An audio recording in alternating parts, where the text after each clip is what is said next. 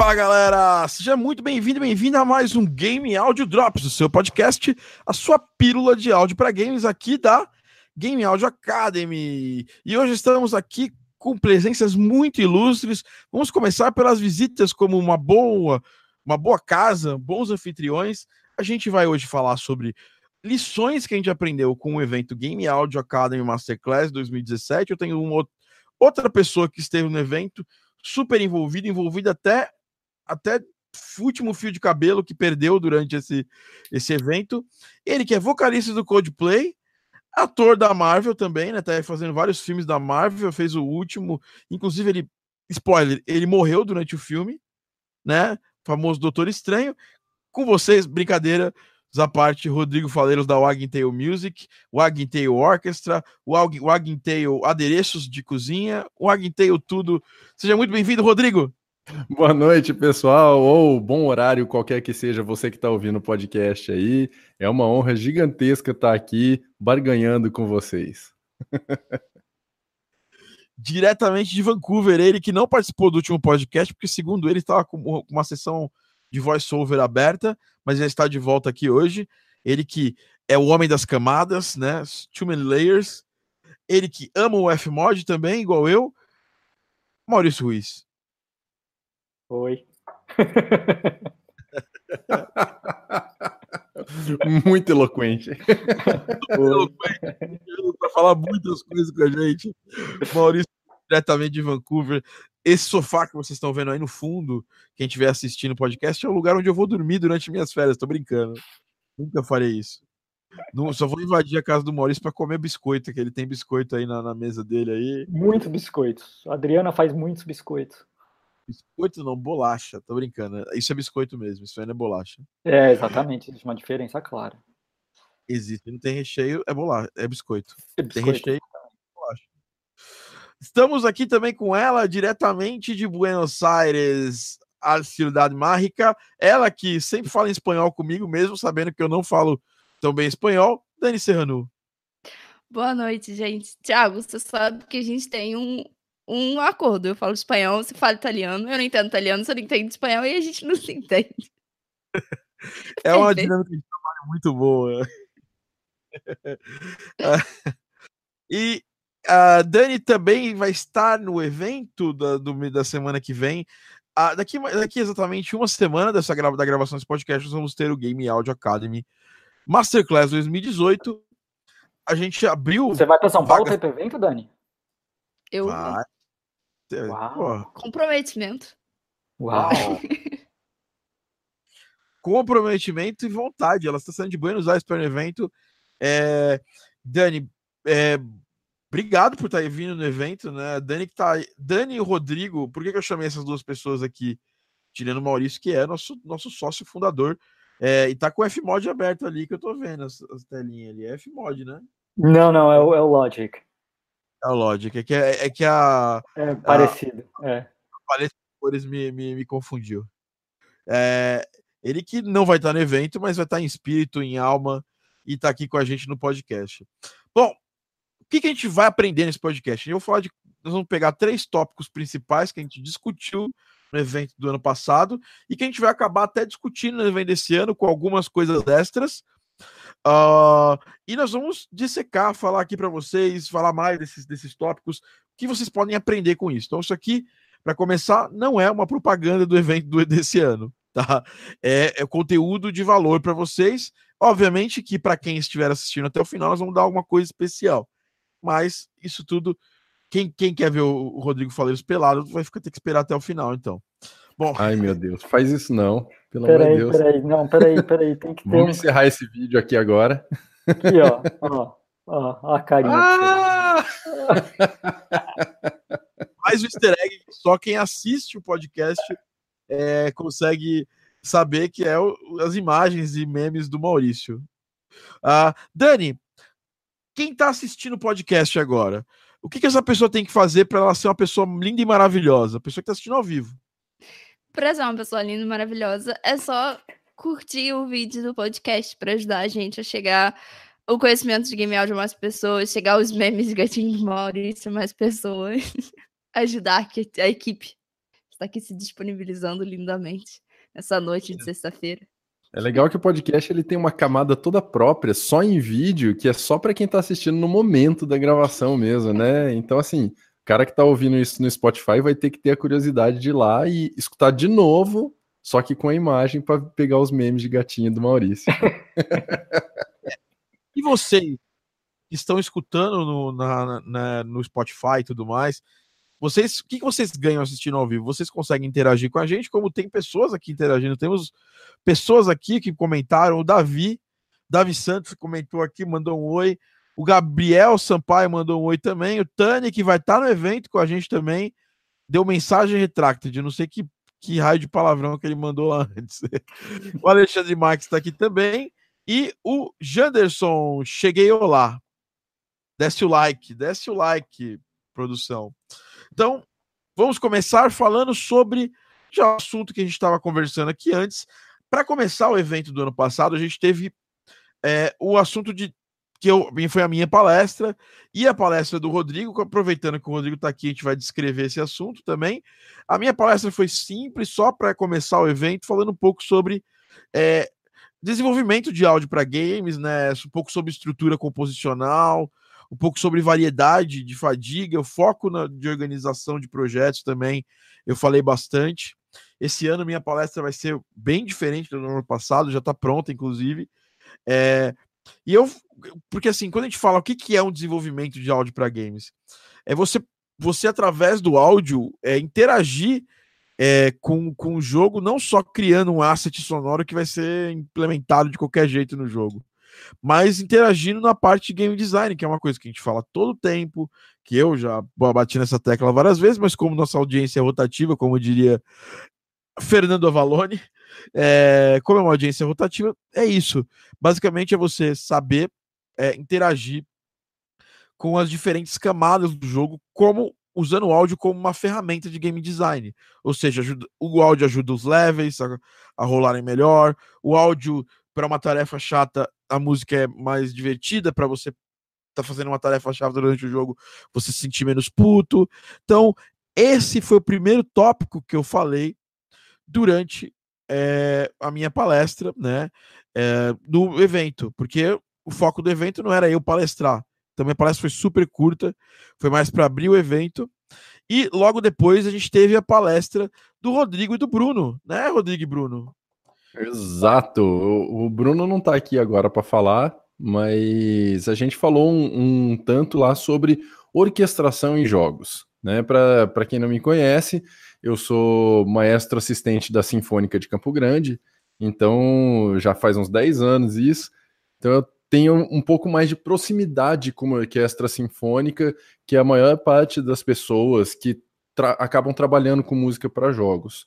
Por conta disso, eu pude passar um pouco desse conhecimento para o pessoal, falando de orquestração.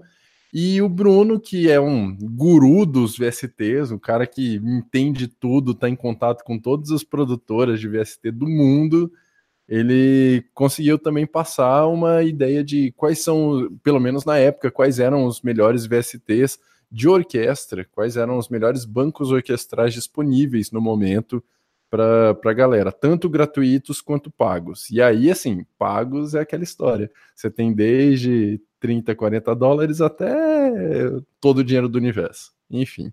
E foi muito legal. E agora vamos então explodir esses dois tópicos para a galera, para as pessoas que estão aqui com a gente.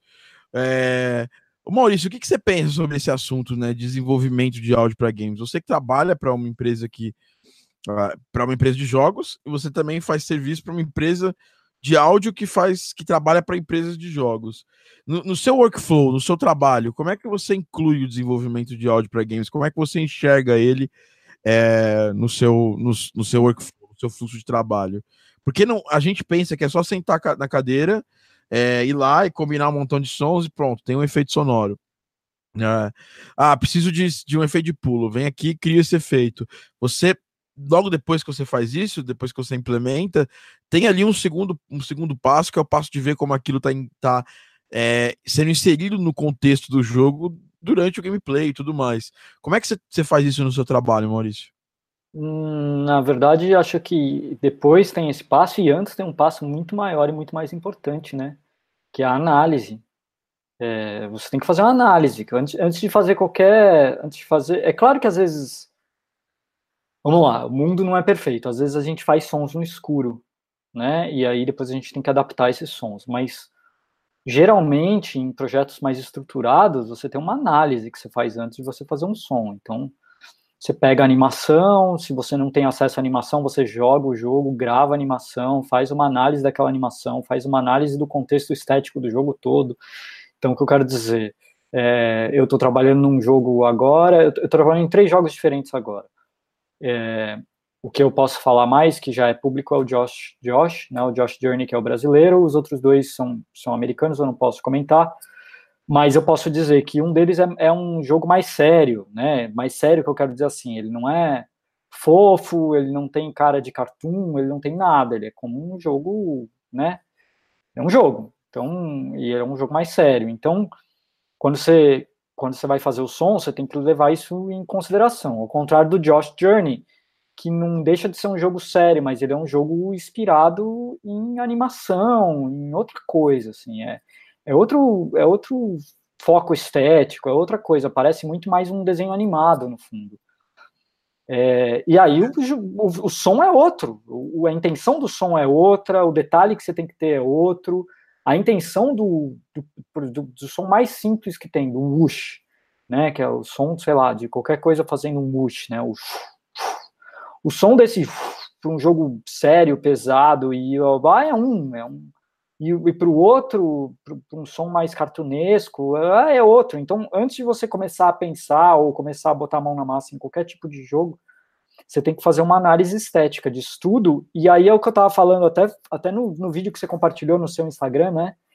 Que foi o vídeo do Mandini que, sobre carros, e que ali tem uma lição muito importante, que não é só para som de carro, que ele fala especificamente para som de carros, mas que quando a gente vai construir um som de um jogo, de um personagem, de UI, etc e tal, é importante a gente construir uma palheta de som antes.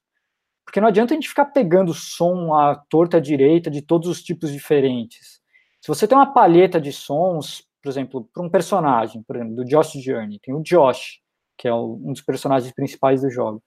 Eu, antes de eu começar a construir os sons dele, eu levei em conta a história dele e criei uma, uma lista com uma palheta de sons que de lá eu tiro 80% dos sons que eu uso para ele. E isso faz ter uma coesão estética nos sons, né, na criação. Então, acho que fazer uma pergunta, acho que tem, todo esse, tem todo esse preparo antes. Pode falar, pode falar. É, quando você diz que você faz uma paleta de sons, exatamente, isso você se refere a um banco de sons, você seleciona sons específicos e trabalha em cima desses sons, ou você tem ideias de sons? Você assim, ah, eu sei que de repente se vai ter um pulo, eu quero que o pulo soe mais como um pulo do Mario que um pulo de um personagem de um jogo realista, por exemplo. É alguma Sim. coisa. Em qual dos dois seria? Os dois, eu acho. Primeiro você tem uma análise de como você quer fazer a estética geral daquele, daquele jogo. E aí, na estética geral daquele jogo, é mais o segundo ponto. Como é que você quer que soe? Você quer que soe mais 16 bits? Você quer que soe mais realista? Você quer que soe uma coisa mais cartunesca? Aí, aí depende muito de, de muita coisa, né? E depois você vai na sua biblioteca sonora e começa a pensar os sons que você pode usar de acordo com aquela estética que você pensou. Né? É claro que às vezes você se surpreende, as coisas mudam no meio do caminho, você cria coisas novas, etc e tal, mas um primeiro passo é sempre. Eu tenho uma biblioteca aqui de, sei lá, quantos mil sons que eu tenho aqui, sei lá, com certeza eu tenho mais de 25 mil sons aqui na minha biblioteca. É, mas é mais ou menos isso. Então, assim, pô, eu não vou ficar toda vez que eu quero ver um, fazer um pulo, um ataque, alguma coisa, procurando som por som, né? Mesmo que eu escreva, não faz sentido, eu vou perder um tempo absurdo e é burrice. Então, o que, que eu faço? Eu crio uma lista, dentro do meu organizador lá, eu crio uma lista, uma playlist de. É, bom, eu coloco os sons ali, assim, bom, esse som vai servir, esse som vai servir, esse som vai servir. Bom, quando eu preciso de um som novo, eu vou naquela playlist. E ali eu já tenho um monte de som que eu pré-selecionei e falo assim, bom, esses sons teoricamente funcionam. É claro que às vezes não funcionam, né? mas teoricamente fica mais rápido e você cria uma coesão. Então é um pouco dos dois, na verdade. Aí é, também tem um tanto de, de você conhecer a sua biblioteca, né? Assim, Sim. por mais que você tenha uma lista, você sabe como é que. O mais importante é isso, eu acho que você sabe como é que os, os seus sons soam realmente.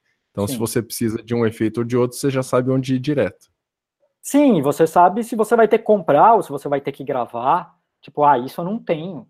Eu teve um som de defesa do, do, do, escudo do Josh, por exemplo, que eu, o que eu queria fazer não tinha. Eu sabia que eu não tinha na minha biblioteca. Eu até dei uma procurada tal para ter certeza, mas eu tinha certeza que ali não ia ter o que eu queria. Eu peguei duas panelas aqui e gravei. Porque é aquele som que eu queria. Manipulei, joguei umas camadas e saiu o som que eu queria. É, então, isso, além de, além de criar uma coesão sonora, te, te poupa trabalho. Bom, é só é, demais isso aí. E eu anotei algumas coisas aqui que são coisas que eu faço nesses dois casos, né?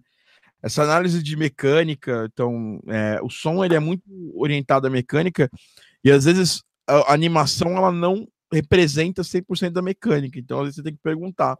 A animação é a primeira, primeira é, primeiro material que você tem contato, né? Que você precisa quando você quer criar uma, um efeito sonoro que seja é, sincronizado com, com a ação do, do personagem, né? Então a animação ela tem que ter as partículas, ela tem que ter todas, todas as coisas que precisam existir lá para você conseguir montar nos detalhes corretos, né? E sobre essa questão de paleta de sons e timbres, vai muito também da estética. Então, se o jogo é mais realista, ele pede sons mais realistas.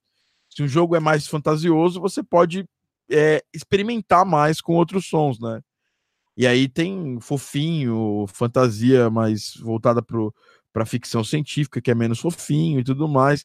Então você vai pensando nisso. E isso não serve só para efeitos sonoros, que é o caso específico que o Maurício citou, mas para música. Quando você começa a compor uma música é, por exemplo, ah, vou fazer um, um, um, jogo tipo Garden Pulse. Eu tenho uma paleta de timbres com que eu trabalho, entendeu?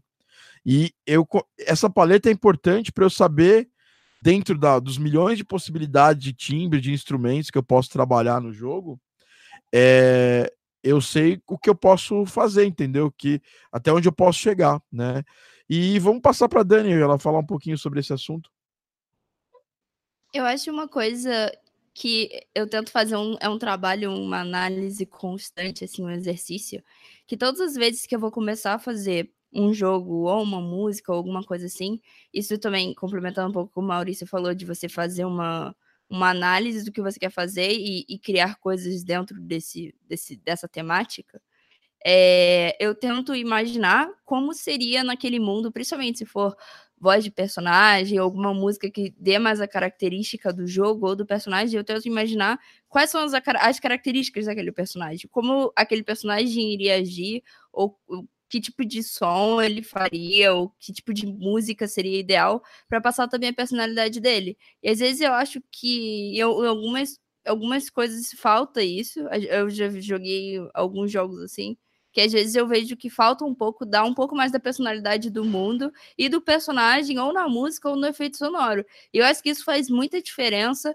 quando você joga jogos, por exemplo, é Don't Starve, onde todos os sons tem aquela característica do mundo, mesmo que não tenha tanto, mesmo que seja de vezes uma coisa mais fofinha, uma coisa que não pareça tanto com a temática ou das DLCs, que são completamente diferentes do jogo original, eles têm todos a característica do mundo. Eu acho que faz muita diferença na personalidade do jogo também. Porque é o, é que a gente lembra depois do Mario, a gente lembra dos sons, tem a característica do Mario. Às vezes a gente faz um som e a gente pensa, nossa, esse som tem uma cara de Mario. Porque tem cara do, do mundo, mesmo que não seja parecido com os sons de lá. Eu acho isso um exercício muito importante, que eu sempre tento fazer, assim, logo antes de, de criar mesmo. Excelente, isso é estética e identidade, tanto musical quanto, quanto de efeitos sonoros, a gente tem que pensar nisso. É, para que o jogo, para que o som tenha uma, para que o jogo tenha um som que siga uma linha lógica, né? É, entre música, efeitos sonoros e sobre o vídeo de ontem, é o que ele fala, né? Você pode usar N camadas para fazer um som ou usar uma, uma, um som único, mas mesmo com aquelas 10 camadas trabalhando juntas, precisa ter uma voz. O som é como se fosse um personagem. O efeito sonoro é como se fosse um personagem, né? É, mesmo que seja uma coisa, né? O personagem cadeira tem um som, um som característico de uma cadeira. É, parece besta falando em português, mas a parada assim é, é, é isso. Tem cada coisa tem sua própria voz e o, o tipo da voz depende muito do jogo e do, de como, da sua intenção também. Você dirige, você parece que não, mas a gente acaba dirigindo junto com o, com o desenvolvedor o áudio do jogo, né? E a gente chega numa posição onde a gente consegue é, é, falar das intenções, então. Por exemplo, eu no som do Garden Pause, eu ele poderia ser muito mais fofinho e infantil, mas eu decidi que não. E os, obviamente que os desenvolvedores concordaram com a ideia e tudo mais. Mas eu setei uma intenção. E a minha intenção tinha, uma, tinha um porquê. Porque a faixa etária das pessoas que costumam jogar o Garden Pause, que compram jogos, jogos parecidos, é uma faixa etária de adulto, é, final da adolescência e início da, da idade adulta, metade da idade adulta. Então, eu fiz isso com alguma base, mas muitas vezes você faz com base, muitas vezes é só no instinto, né? No começo, normalmente é no instinto, às vezes é em cima de alguma referência que o cliente passa para você. É, esse negócio de, de, característica do som é um negócio legal, porque teve um. No, no começo do ano eu fiz a, os efeitos sonoros para um jogo de, de, Facebook, coisinha simples, tal. Uma galera, galera do Rio de Janeiro que me chamou, a Gazeus Games. E até quem fez a música do jogo foi o Márcio J, nosso colega da Game Audio Academy. E os efeitos, quando me passaram lá, ah, a gente quer os efeitos assim e tal, é um bozó de Facebook. Então, dados, mesa de filtro, não sei o que. Só que o estilo do jogo é todo cartunesco, todo focado em, em disco anos 70, essas coisas. E conversando com os desenvolvedores, a gente chegou na conclusão de que o melhor era não fazer sons realistas. Então os dados não teriam sons de dados. Eles teriam um som de um laser que passa, a mesa ia ter o som de, sabe, qualquer outra coisa. E acabou que ficou muito mais condizente com o estilo do jogo do que fazer aquela ideia de que o dado é um dado e acabou. Não, tem que realmente envolver o jogador dentro da, da, da sensação do mundo do jogo proposto. Bacana. Esse tópico dá. Esse tópico é tão abrangente que daria para fazer um podcast só sobre ele, né? Sobre... É, porque, porque se você tem o som errado, você quebra a imersão, né? No fundo é isso. É, é não, não, é assim, e o errado pode não ser errado, errado pode só não ser um som que combine com a direção que o É, não, quando eu falo errado é isso. É, é, esse, esse caso que ele acabou de citar. Colocar um som de dado ali não ia ser errado em termos lógicos, mas é muito, combinou muito melhor fazer uma coisa diferente. Né? Quando eu falo errado, é que errado é uma palavra ruim, mas, mas é, é, é a, a, melhor palavra que eu consegui achar. É o, o som que, que, que, que não deveria ser, entendeu? Que não, né? Ele quebra a sua imersão, ele quebra o que você, né? Às vezes não é o óbvio, né? Aquele é. que você imagina assim, a, a, você visualiza a imagem e já vem aquele som óbvio, mas o som óbvio simplesmente não encaixa. É. é, não, e tem outra, e nisso que você fala tem outra questão que assim, mu muitas vezes, não, a grande maioria das vezes o primeiro som que você faz não é o melhor som. Na maioria das vezes. É, então assim, não tem nada de errado em você fazer um som botar no jogo, pô, pode ficar melhor. Refaz o som, ou vai, vai para uma direção completamente diferente. É, é na normal, verdade, som como um todo, né? Efeito sonoro e música, na maior parte das vezes, a primeira é, que você é. faz não encaixa 100%. Sempre tem um é. retrabalho em cima. É, essas interações são coisas normais. E as pessoas criam na cabeça que você vai ser aprovado na primeira eu vi muita gente, sabe, muitos anos falando assim: não, na minha carreira de tantos anos eu nunca fui negado por um cliente e tal, e como se isso fosse uma puta do, do mérito.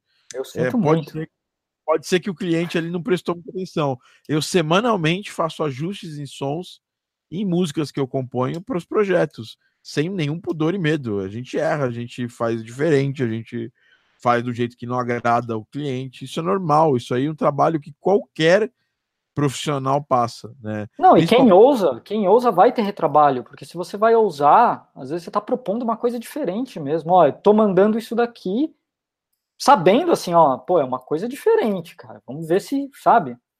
Às vezes fica incrível, às vezes fica uma bosta. Fazer o quê? Exato. E aí entra o nosso, nosso, nosso papel, porque na maioria das vezes as pessoas podem querer fazer o seguinte: podem querer falar, pô, Thiago, você é, tá aqui, eu quero um som X, e aí a pessoa aceita, vou fazer assim, mesmo não, não questionando ou não correndo atrás para questionar.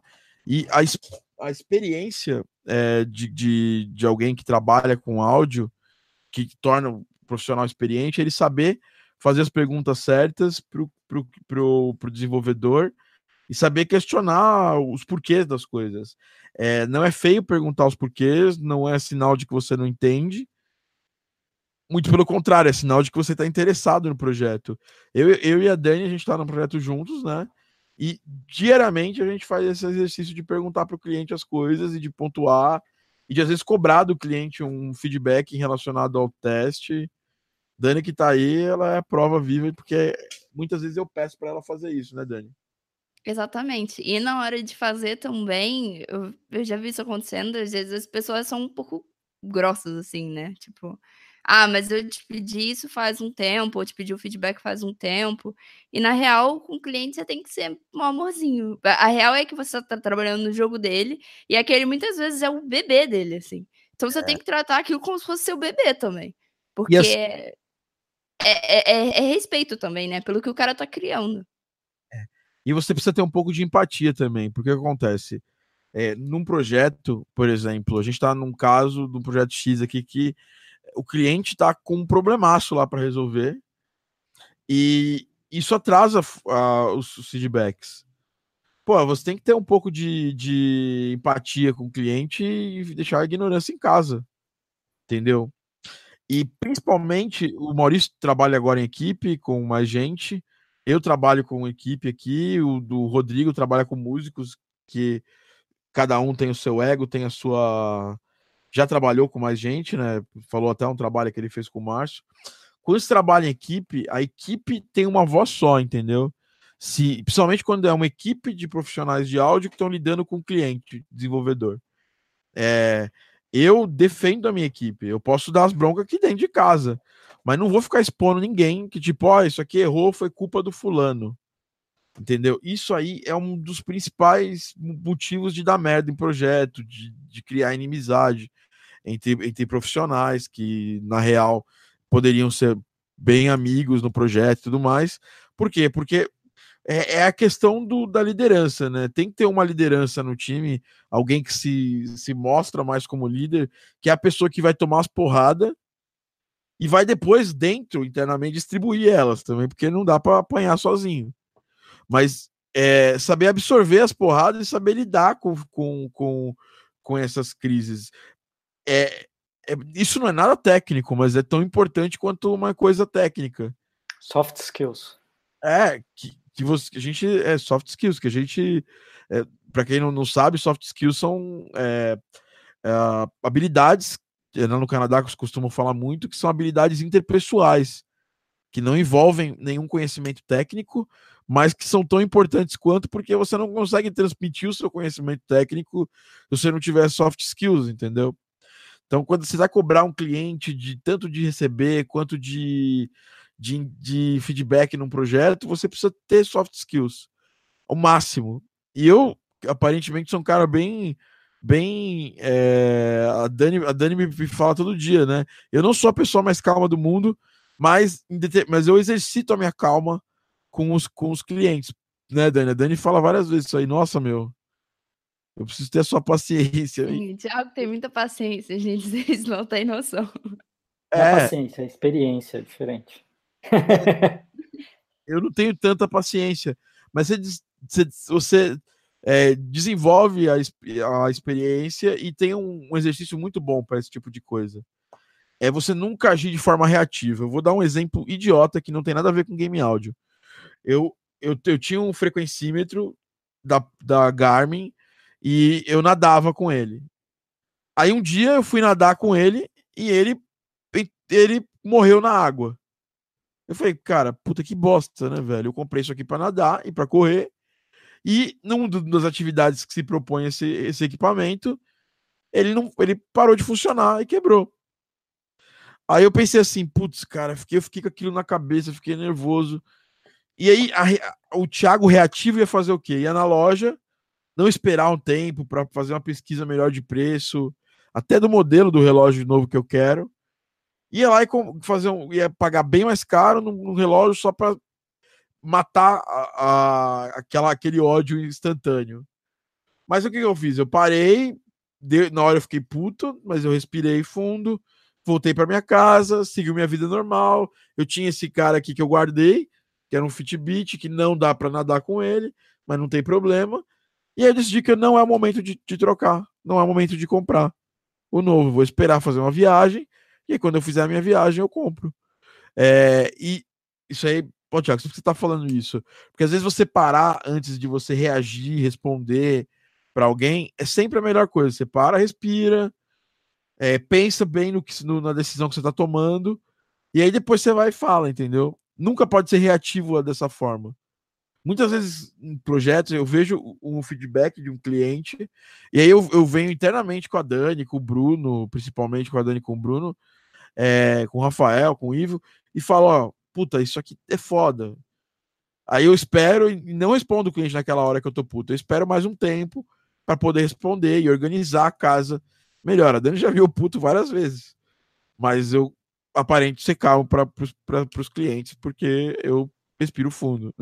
É, uma, coisa, uma coisa legal também do soft skills é que é, tem que ter humildade, porque é admirável você conseguir parar, respirar, dá aquela pensada, dá mais uns 15 minutos, 20 minutos e aí age de maneira pensada.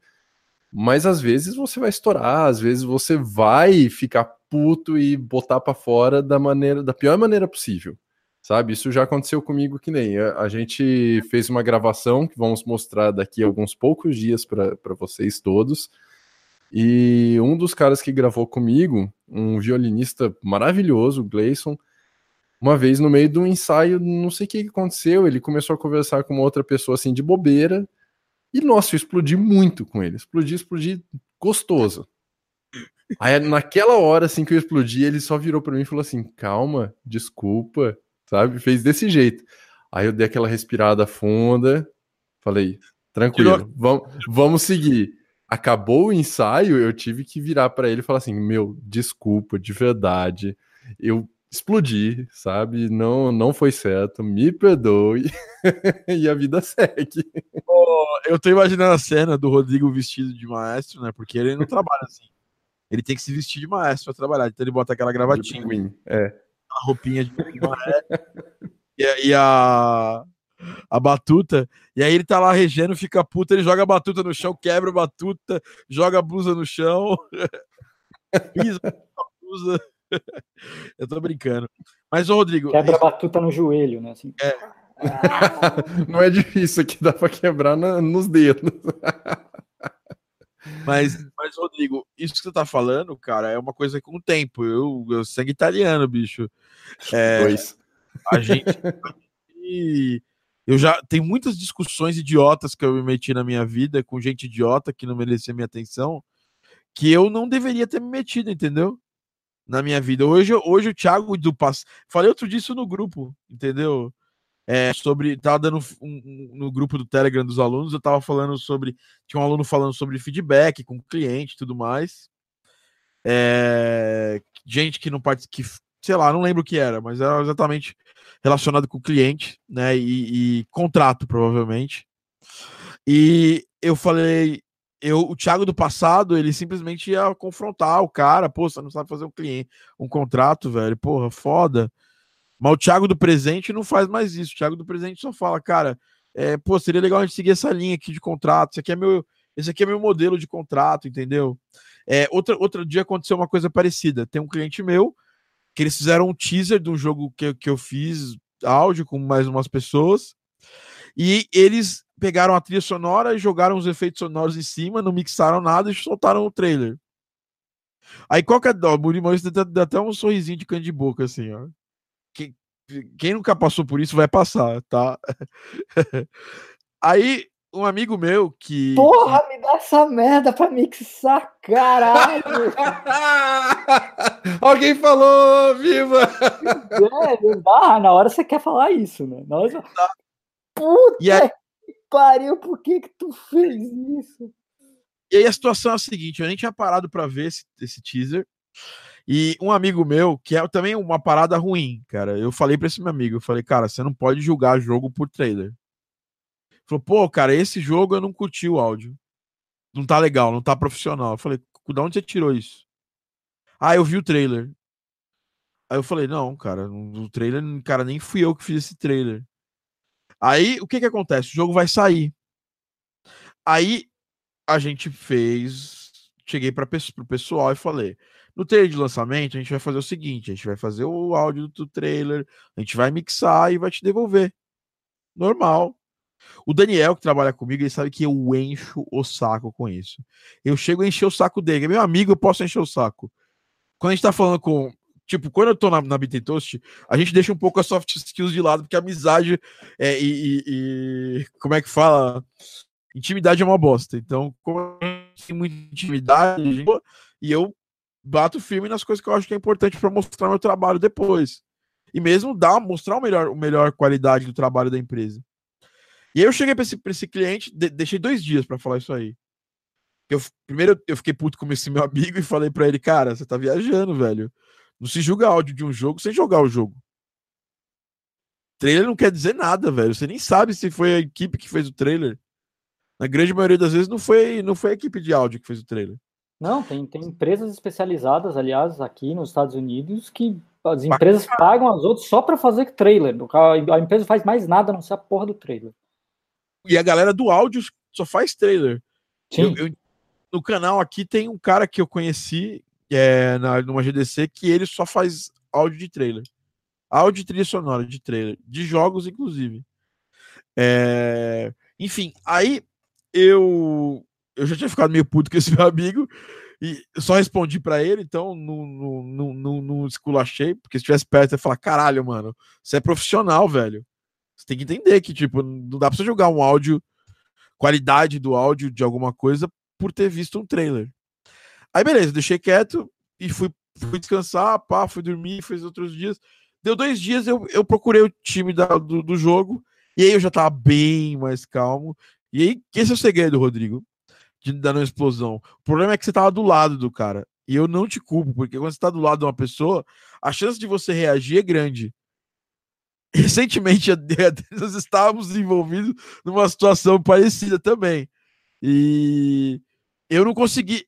Eu, eu não cheguei a explodir, mas eu tive, eu me segurei demais para explodir. Thiago lidou like a boss. Mas foi difícil. Porque a Dani via minha cara, a Dani e o Thomas, via minha cara e tava com uma cara que eu ia explodir e dar uma voadora a qualquer momento na situação. Mas, mas é um exercício, tá? E isso não, não é um podcast de daqueles life hacks, daqueles caras que fazem outras coisas, mas meditar me ajudou bastante a, a, melhorar com isso, entendeu?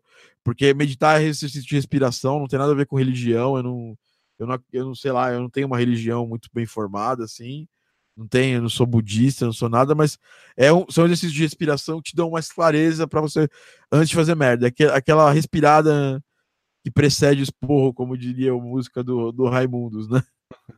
A- Autoajuda Audio Academy, vamos lá. Cara, não. Esse é o último, essa é a última coisa que a gente vai falar de autoajuda aqui. mas, mas, enfim, é, é difícil, não é fácil, tem que exercitar. E, e uma coisa que o Maurício falou lá na frente, que eu acho que, que te ajuda a chegar nisso, experiência. Se você não vivencia, é igual, por exemplo, na vida, você tem namorada e você vai tomar um pé na bunda de uma, vai ter momento que você vai ter que dar um pé na bunda de alguém. Se você não vivenciou isso, você não consegue ter experiência. Não adianta você falar, ah, um amigo meu passou por isso. O, o- o pé na sua bunda só vem uma vez. E, e, e quando você precisa dar o pé na bunda de alguém também, é só uma vez. Que é, tipo assim, só vivenciando. O, o, o, o, a- o impacto do, do chute na sua bunda, não adianta, você não vai sentir pelo impacto do seu amigo. Então, isso, isso apesar de não ter nada a ver com, as, com, a, com o assunto, tem tudo a ver com a com a situação específica. Então você vai ter um cliente sem noção que vai te encher o saco, pedir várias refações, não vai nunca vai decidir o que quer, que vai mudar o jogo toda hora. Você vai ter um cliente sem noção que vai, puta, que. E aí, a decisão é uma coisa que eu tinha até falado outro dia, eu acho que é legal a gente pontuar aqui para fechar esse assunto de soft skills. Você tem que saber a hora de parar e de, e de dizer não também. É, o projeto, quando tá degringolando, no começo tá degringolando, você ainda não odeia a pessoa, a pessoa não te odeia, vocês não, se, não sentem vontade de se quebrar ainda. Só que você sente que, que não tá batendo o santo, porque é normal isso. Não quer dizer que você é bom, não quer dizer que você é ruim, não quer, não quer dizer nada. Quer dizer que não bateu o santo seu e daquele outro, daquela outra empresa que faz jogos. Tem pessoas que eu adoro na indústria, que a gente tentou trabalhar junto e não rolou. E aí? Contar, contar para vocês, o contar para vocês aqui, não, só, só a Adri sabe disso, né? O, eu comecei a trabalhar com a Shalina Pitt e eu comecei a fazer um, um, jogo com eles e comecei a fazer os áudios tal e eles me pediram, mas eles me passaram assim, ó, aqui tá uma lista, faz aí, aqui tá o jogo, um, um demo, joga, tá aqui uma lista de sons, vai fazendo, vai mandando pra gente que a gente vai aprovando. E aí eu comecei a fazer, foi isso. E começou a ter refação, começou a ter refação, começou a ter refação, tudo bem, tá bom, fácil, não tem problema. Chegou uma hora que eles me chamaram de canto para conversar, ó, tá tendo refação demais, não tá dando certo, blá, blá, blá, blá, isso, aquilo, outro. Falei, bom, tá bom, por quê? O que que tá acontecendo? Ah, blá, blá, bom, descobrimos o que aconteceu. O que aconteceu é que houve erro de comunicação. É, eu, não, eu não pedi informações que deveria ter pedido e eles não me deram informações que eles deveriam ter dado. Foi um erro dos dois lados. A partir do momento que tudo foi conversado, não, ó, isso daqui é desse jeito, esse jogo tem essa estética, a gente quer esse tipo de coisa, dessa forma, não sei o quê, as refações passaram a ser um mínimo. Mas se eu tivesse explodido, como na hora eu fiquei com vontade de explodir, é, Imagina, não estava mais trabalhando com eles.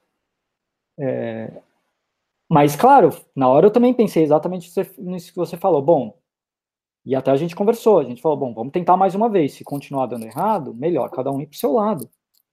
Né? Porque né? é ruim para mim, é ruim para eles. Acabou que deu certo, acabou que a coisa andou. Uh, mas acontece, acontece. Cara, acontece. É, Primeiro, muito, muito legal. Muito obrigado até por ter compartilhado essa situação com a gente, até para as pessoas entenderem. E, e, uma coisa, Maurício, que a gente bota, eu cada dia mais eu tenho professado isso e feito isso nos meus projetos, que é o seguinte: a gente tem uma, a gente tem uma tendência natural de botar a culpa nos outros das coisas que acontecem. E assim, às vezes é a culpa dos outros. Mas aí você tem duas dois, dois, dois caminhos possíveis. É possível você, você ajudar essa pessoa a resolver esse problema que, que, que ela tem culpa? Bom, é possível. Então vai lá e age para resolver o problema. É, é, parece besteira, mas a Dani sabe, a gente tá passando por isso agora num, numa situação profissional. E a culpa não é nossa, mas a gente resolve. Tipo, vai, vai, vai, a gente vai gastar muito tempo e vai perder amizades nesse processo, tendo que criar um, arrumar um culpado para a situação. E o cliente, no final das coisas, das contas, ele não está querendo saber quem é o culpado, quem não é o culpado, quem se o problema é desorganização deles ou nossa, e pode até ser, entendeu? Mas a gente precisa ter, é, porra, tá todo mundo no mesmo barco tentando fazer o projeto rolar. E eu acho que você fez o certo, que é conversar, porque conversa sempre resolve as coisas. Você sentou, falou, resolveu esse problema de comunicação. Então agora você sabe que, que se você não pedir, por exemplo, informação, não vai vir informação. E, e você consegue corrigir isso aí. E isso é uma experiência que a gente leva para a vida. Eu acho que é uma postura profissional muito rara hoje em dia em todas as áreas de atuação, não só de games. Você tem um profissional que, pô, se importa. Tá no projeto, tá faltando. Meu, eu trabalhei anos e anos, é uma coisa da época que eu trabalhava com TI, com um gerente que era horrível, entendeu? Que era um cara bizarro, não fazia nada direito, ficava o dia inteiro saindo do trampo, é, matando o trampo. E aí você tinha que tomar uma decisão, ou você ficava eh, entrando em rota de colisão com esse gerente, ou você fazia o trampo.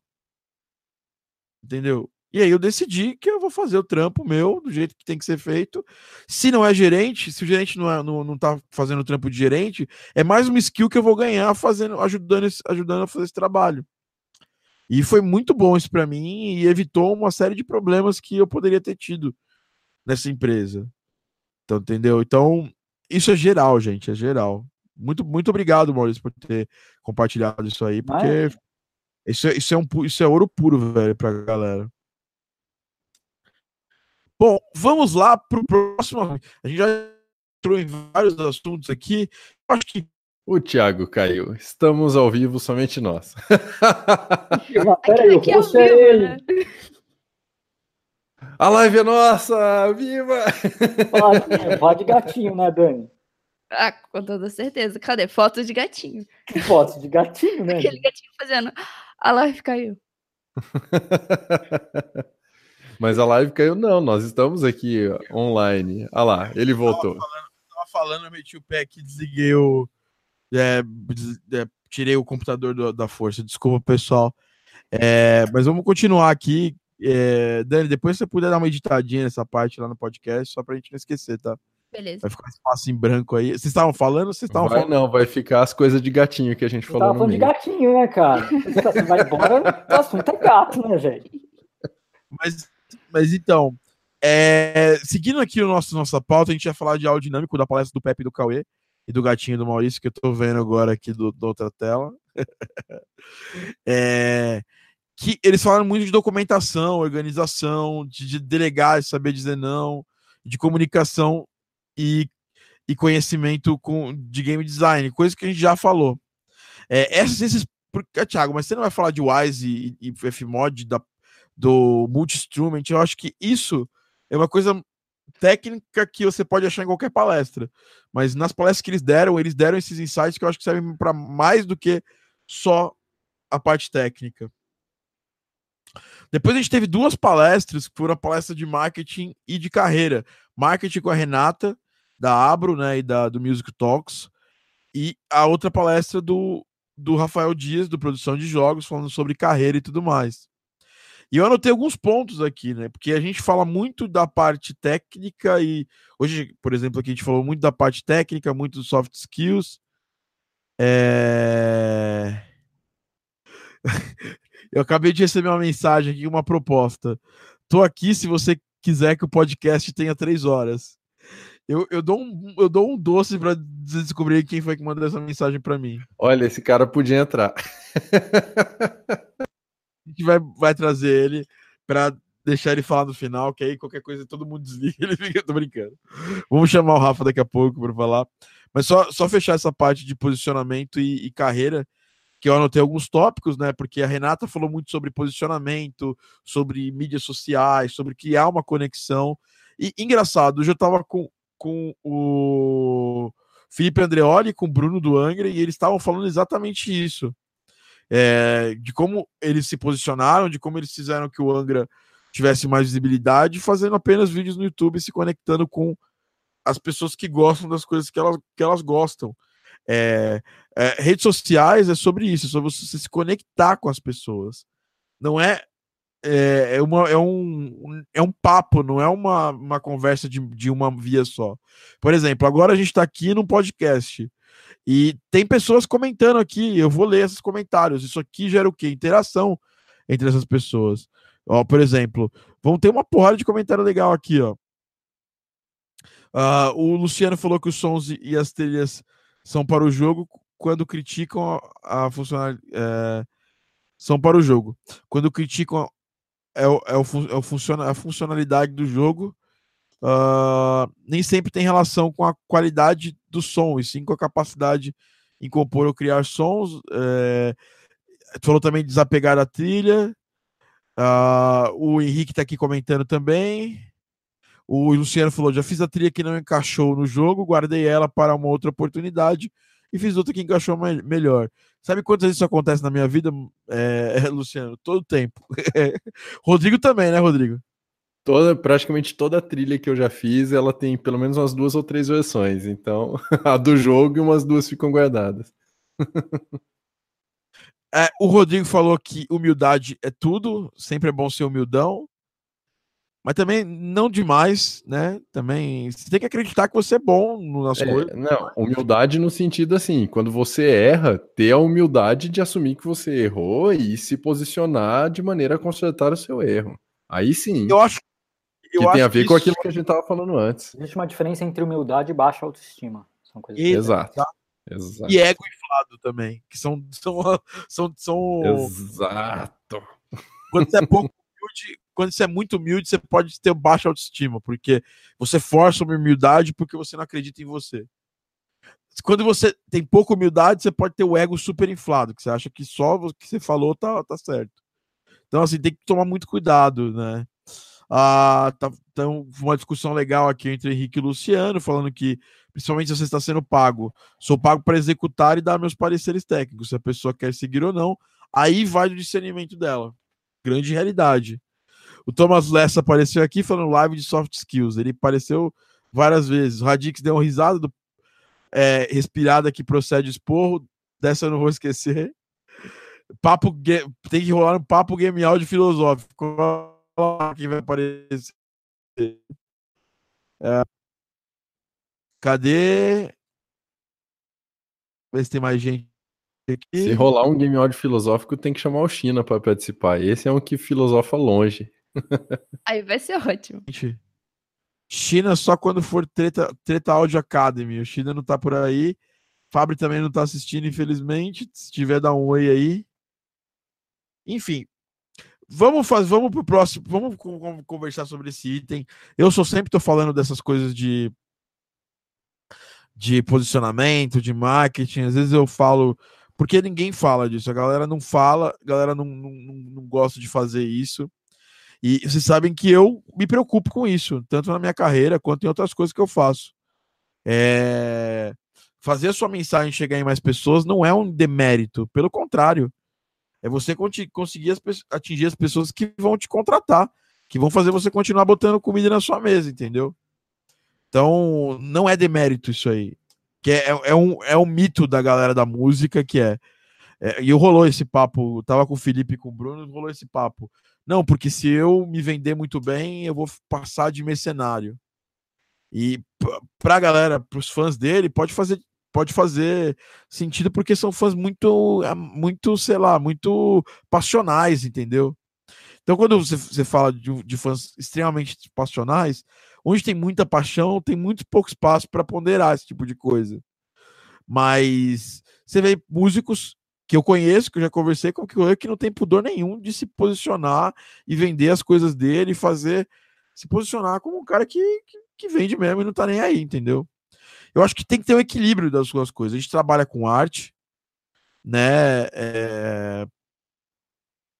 E a arte, ela é um, um produto como, como vários outros que as pessoas consomem e a gente te transformou tem dois dog cachorros aqui atrás, tem o Gizmo e o Peteleco, tá deitado, o Peteleco tá... Eu tô fascinado por ele se enrolando na cortina ali. É, o Peteleco tá usando um cone porque ele se coça.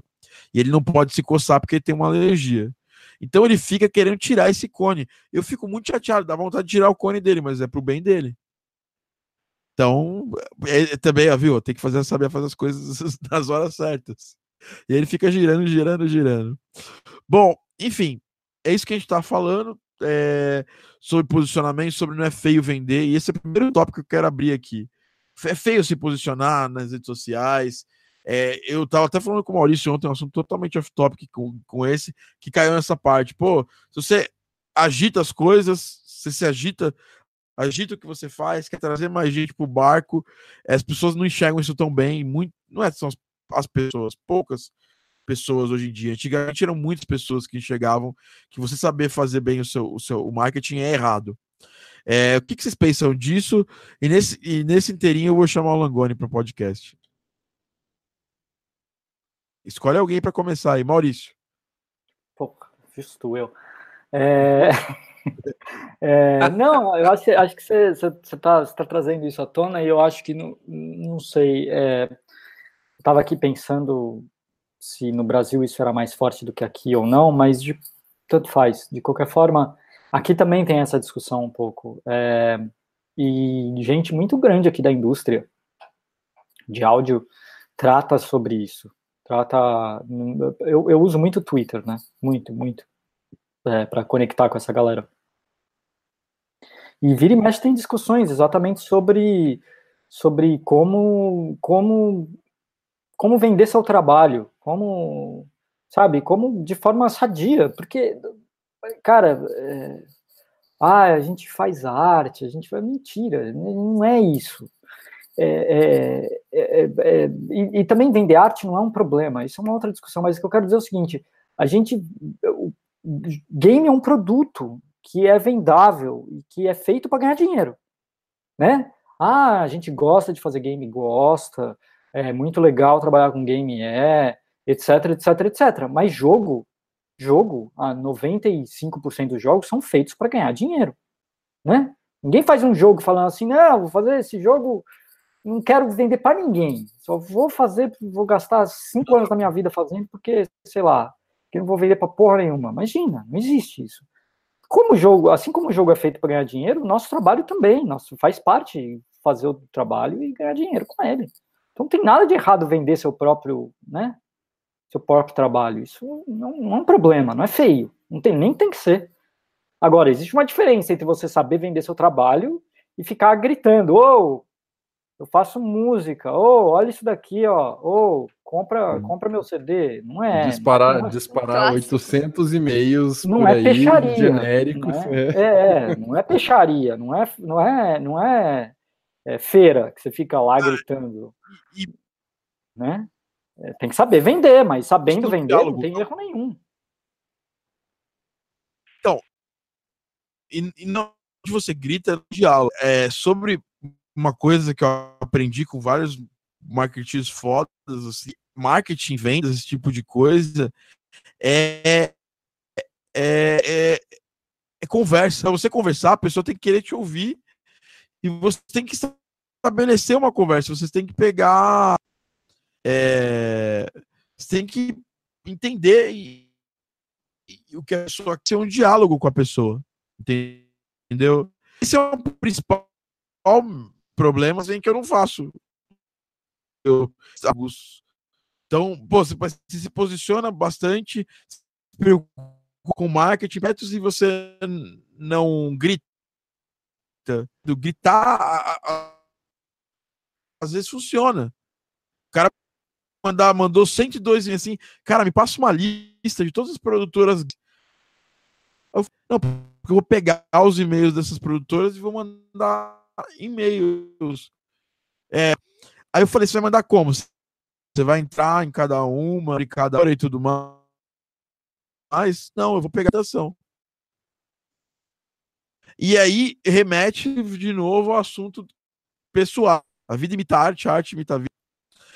É, crota num namorado, num, e chega assim pra menina e fala assim: menina, quero quero, quero beijar a sua boca agora. Você chega assim para todo mundo. Se você chegar para 100 meninas uma noite, dizendo que você gosta, é, e pedir, e pedir beijo, você vai ter um. Mas o estresse dos outros 98 que não vão te beijar, é, você vai fechar. Entendeu? Eu acredito muito que marketing e é você ter diálogo. E para ter diálogo, você tem que gostar do que você faz e gostar das pessoas que vão te contratar para o que você faz. Estabelecer relacionamentos e não estabelecer um, um, diálogo de grito, né? Tipo, vem aqui, eu faço efeitos sonoros, me contrato, sou foda. Olha isso que é aquela risadinha de canto de boca. É, vamos vamos é, summonar o, o, o, como é que é o, o guru da montanha aqui ele que participou do nosso último podcast e já avisou que no mínimo três horas para ele poder falar do desse, o argumento dele, mas tá tudo bem. Rafael Langoni Smith, boa noite. Boa tarde. Boa noite. E aí, eu sou, eu sou completamente é, tímido com marketing pessoal. Eu posto quase por obrigação quando acontece alguma coisa, tipo, fiz uma música com Milton Nascimento, vou ter que postar, oh, que droga. é, mas eu, eu acho que é importante saber também é, que além desse, desse marketing que a gente faz em rede social e espalhando mensagem por aí, é, muitas vezes é importante participar de uma comunidade física de compositores que se conhecem e que se ajudam, né? Foi assim que eu consegui literalmente tudo é, profissionalmente na minha vida, né? Foi através de indicações e de pessoas que eu trabalhei. O, o Christian Hansen postou um vídeo muito interessante, esse, é, acho que, sei lá, hoje ou ontem, sobre ghostwriting. É, eu, eu, tenho meio que horror a isso, porque eu, eu fiz um, algo que se compara a isso por muito tempo, mas ele tem uma postura completamente diferente. Ele acha que é, é o último passo que você toma antes de ser um compositor feito, assim, né? Você, você faz um ghostwriting para alguém, aquela pessoa já confia em você para eventualmente te passar um trabalho. Essa é, essa é a opinião dele. E ele faz uma escala assim de tipo assim, se você é um copista para uma pessoa, se você é um regente para aquela pessoa, se você é um arranjador ou orquestrador, você vai crescendo, vai ficando cada vez mais próximo de fazer o trabalho dela. E quando você está pronto para fazer esse trabalho dela, a pessoa está arriscada a te botar no lugar dela. E foi exatamente isso que aconteceu comigo, né? Eu comecei fazendo arranjo, aí depois eu comecei a compor junto, mais ou menos sem compor, e eventualmente as pessoas foram me colocando nos trabalhos. Então, além de conviver com, com, com é, devs e, e, e, líderes de projeto e, e, artistas e coisas assim, é extremamente importante que a gente conheça e conviva com nossos pares, nossos colegas compositores que eventualmente vão chamar a gente para ajudar eles. É, a gente, né, eu e você, Thiago, e, e muita gente que eu conheço, além de ser compositor, a gente meio head of department, né? A gente tem um, tem um timinho assim que a gente comanda, né, para fazer nossas paradas. Isso é a coisa mais normal do mundo, né, no, no mundo profissional. É, e eu tô super feliz, bicho, desde que eu comecei a, a empregar gente para trabalhar comigo, que foi, sei lá, no meio do ano retrasado, que eu estava quase tendo um aneurisma. Eu até postei no Facebook isso. Estou quase tendo um aneurisma, preciso de uma ajuda.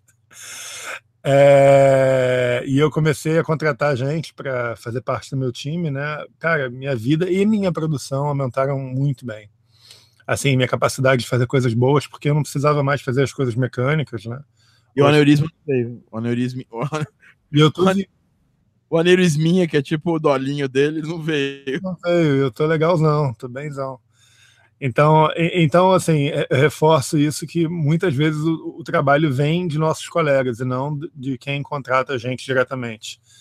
É, e isso é para dizer que assim, se você se você está numa área tipo Rio, São Paulo ou uma cidade grande, provavelmente tem muita gente fora trabalhando na, na, nessa área, né? De, mesmo que não seja jogos, mas tudo vai te dar experiências relevantes, né? Então, de repente, você procura uma pessoa dessa e vira um assistente ou vira um, um técnico de estúdio e você vai ter experiências boas e uma gig boa. Essa é uma história. Rafa, é muito importante você falou. E quando a gente fala, até anotei aqui para nossa nossa a nossa é, nosso roteiro aqui do podcast, que é your gang, né? Que é você ter a sua a sua gangue. E, e, e, mas você não pode transformar sua gangue num clubinho, saca? De, de meio, meia dúzia de pessoas. É, o, o trabalho do, do, do marketing do, do para um compositor, para um profissional criativo, é fazer com que o clube dele seja grande o suficiente. E sempre aumente, porque quanto mais você, você vai conseguindo estabelecer relacionamento. E aí, você, isso, por que, que a gente fala da, muito da internet online? Porque na internet é a forma mais rápida de você atingir pessoas que, que não te conhecem, que você não conhece também. Sim. Então, é muito rápido para você fazer isso aí. Mas nunca descarte os eventos, né, presenciais e tudo mais. Porque nesse, nesse tipo de evento, você, você estabelece relações mais próximas com as pessoas, entendeu? Tá bom, Thiago. Você... Eu vou, tá? Eu vou. A não ser que caia um meteoro na, no Projac, eu vou. a passagem tá comprada. Se der alguma merda muito foda, tudo bem. Aí eu vou te falar, aí fudeu. Mas, assim, 99,9% de chance eu vou, tá?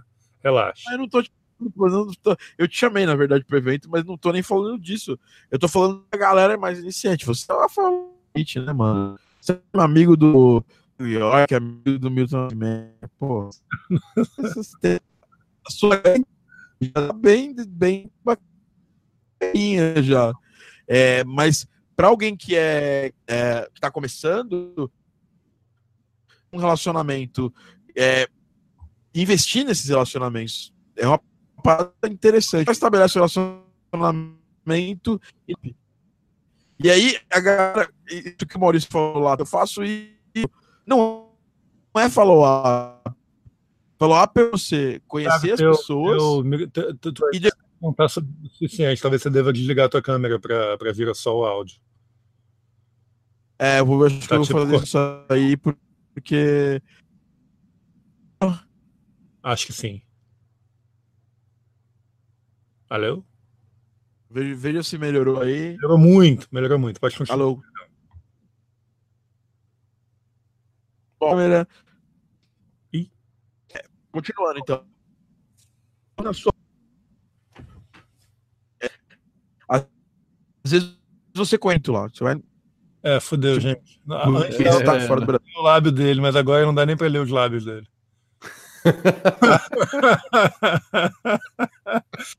volta a câmera, volta a câmera. Tá, tá. Faz o seguinte, desliga o microfone, fica só falando na frente da câmera, bem devagar.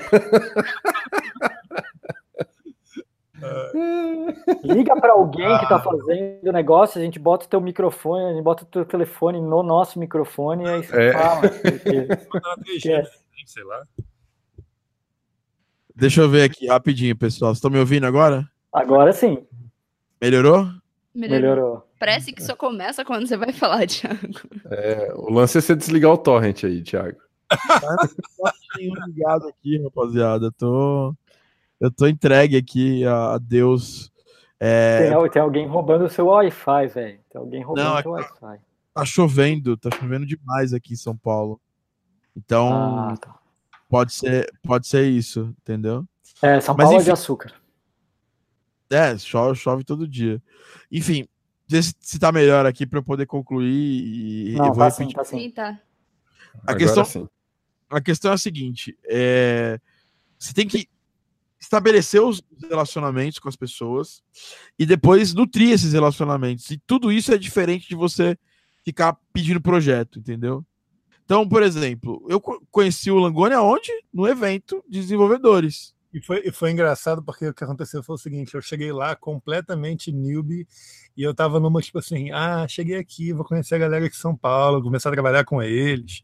Eu tava atrás daquela Amora do, do, do estúdio Mini Boss, né? Achava ela foda. Eu não sabia que o Barcabon já trabalhava com ela. Eu tava tipo assim, nessa de vou conhecer um monte de gente maneira e vou começar a trabalhar com elas, né? Aí eu, eu perguntei para alguém na, na festa, no evento lá, e, e aí, como é que eu como é que eu começo aqui e tal? Aí a pessoa falou assim, Ih, aí, fala com o Thiago Adamo. Ele conhece todo mundo e sabe de tudo que tá rolando. Aí o Thiago, é tipo assim, eu, eu achei o Thiago na festa, foi como se fosse aquelas coisas de detetive, assim, sabe? Que você vai falar com aquela pessoa que entende tudo, aquela pessoa assim, no canto, assim, da sala, assim, que manja, assim, ele tava com um casacão, assim. Aí eu, e aí, você que é o Adamo? Aí ele foi super receptivo comigo. Pô, cara, nem me conhecia, assim, já tinha essa pegada, assim, de de agregar e, e, enfim, ser maneiro, assim, e assim, ele não sabia, não tinha ideia do que, que eu fazia e tal. O cara tava de bermuda, chinelo, todo... Não, não tava não, não tava não, eu botei uma roupinha bonitinha, você inventou isso aí na tua cabeça, é fanfic. Cara, eu lembro, eu lembro de você de bermuda, velho, chinelo, cara, tô brincando. Como que eu vou sair pra São Paulo de chinelo? Minha unha fica suja, eu odeio andar de chinelo na rua. E a unha ficar suja. É, as cidades são, são Olha, eu te entendo, Rafael. Compartilho da mesma, da mesma angústia. Tiago, o que eu quero dizer é o seguinte: é, eu e você e várias outras pessoas, e várias pessoas na Globo, somos abertos, a gente não é chato, a gente não é fechado. E, tipo assim, todo mundo que me manda trabalho, eu ouço. E eu ouço, e assim, mesmo que eu ouça, é, é, sei lá, 30 segundos de cada música, eu faço um julgamento sobre aquela pessoa. E assim, confesso, muita gente não dá para chamar para trabalhar, mas quem dá eu chamo, porque toda hora eu preciso. Então, assim, tomara que isso eu não me arrependa de falar isso. Mas É, quem que super- é, tá talvez eu me fudendo, né? Mas Porque, é, porque, porque, porque, por exemplo, hoje as pessoas mandam coisas pra eu ouvir, e na maioria das vezes, quando mandam inbox, eu não consigo mais ouvir, por- porque, meu, a galera que convive comigo na Rádio Academy sabe qual, qual que é. Dani, eu sou. Dani, Dani, quantas coisas chegam pra mim? Olha, eu acho que mais umas 10 ou 15 coisas por dia, mas assim, pra dar atenção. Fora mencionar Thiago, falar não sei o que com o Thiago, pergunta não sei o que pro Thiago. Então, assim, Mas assim, hoje- tá, tudo bem, você está num, você tá num esquema, né? Você- isso é de se esperar, porque você é o professor de 200 pessoas, sei lá quantas que tem na, na Game Audio Academy. Não, mas não só da Game Audio Academy chega. Eita, tem demanding de fora. é, mas enfim. Você É, Mas, mas, mas assim, uma coisa que eu, eu faço questão é responder todo mundo que manda mensagem. Falar, cara, pô, não consegui agora aqui. Vai ser muito difícil eu conseguir. Eu também não crio falsas esperanças. Eu vou ouvir sua música hoje. Entendeu? E eu tento ajudar a pessoa dentro do que tá na minha. Na minha entendeu? Assim, ó, não consigo ouvir, mas o que você tá precisando? Tá, alguma dica, alguma coisa. E aí eu acordo com o que eu tenho de tempo, entendeu? Uhum. E aí, e aí, Rafa, também é muito por causa disso que eu criei, eu criei. Porque às vezes eu abro lá os stories, eu respondo todo mundo, entendeu? Fala assim, ó, galera, manda pergunta aqui sobre isso. Manda dúvidas sobre aquilo, entendeu? É uma forma de. O material que a gente cria, os podcasts, é uma forma de você at- atingir mais pessoas que o, o- seu limite humano é, não, não consegue mais atingir, entendeu? É, quando a coisa cresce um pouquinho, é assim que eu tento resolver, porque imagina você- chegar Você não quer ser cuzão com ninguém e chegar num limite online onde, onde, onde tem muita coisa acontecendo, chegando pra você. Então você tem que tentar ajudar o máximo de pessoas possível, mesmo que você tem algumas, por exemplo, que eu acho mais são os alunos, entendeu? Que eles, pô, tá dentro do, da- do, do, do agreement de ser aluno do curso Game Audio Academy, isso. Então, eu tenho que fazer esse trabalho. Mas também, até para eles, eu tenho que fazer de um. Não pode ser o jogo da. da não pode ser a parada assim, ah, eu, eu sou especial, então eu, eu, vou, eu vou ligar pro Thiago, entendeu? Pra tirar dúvida. Não. Super não vou te atender também. Até Porque- porque tem muita gente que aparece que acha que é o mais especial do universo e acaba exigindo atenção mais do que a, a maior parte das pessoas. E se você começa a tratar essa pessoa especificamente como um cara especial, cara, por que, por que esse cara e por que não outro? E por que, sabe? Não dá. Não dá para você coordenar o tempo dividindo assim a atenção para 800 pessoas. E esse super não é o assunto, então a gente vai já, já cortar isso aí. Mas o, o- você é professor também, você sabe como é que é. é e se eu também tenho um tempo tão escasso quanto o meu, o Rodrigo Fales, ele é tipo o pai do Cris, mas. Empregos, ele é. Eu tenho, acho que atualmente uns oito empregos. pai do Chris, versão, versão tipo super power e músico.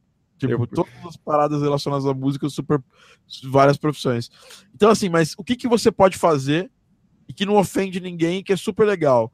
Vai nos eventos, conhece as pessoas, troca ideia. As pessoas são receptivas. Tem gente cuzona? Claro. Tem gente que vai te medir de cima e abaixo, ver se você tem alguma coisa que pode acrescentar, ter um relacionamento só de interesse. Tem. Mas você filtra isso, é muito fácil de perceber. Vê que, por exemplo, do mesmo jeito que aconteceu com o Langoni, aconteceu com porrada de gente que eu conheci. O Maurício foi, foi assim que eu conheci também. Tinha um amigo meu, que é o Guilherme, que é amigo dele, e botou a gente em contato. E a gente, a gente foi tomar um café e virou amigo. Entendeu? Por quê? Quatro Porque eu queria, atrás. Eu queria uma casa pra, pra ficar em Vancouver, aí eu já tô zoando. Esse era meu Ó. Pensamento de longo prazo, ó. ó, ó. Tô zoando. Quatro anos de amizade falsa só para chegar no interesse verdadeiro. É, é o Tá, tem aqui uma, tem uma pastinha no meu computador aqui, escrito Projeto Maurício, tá ligado?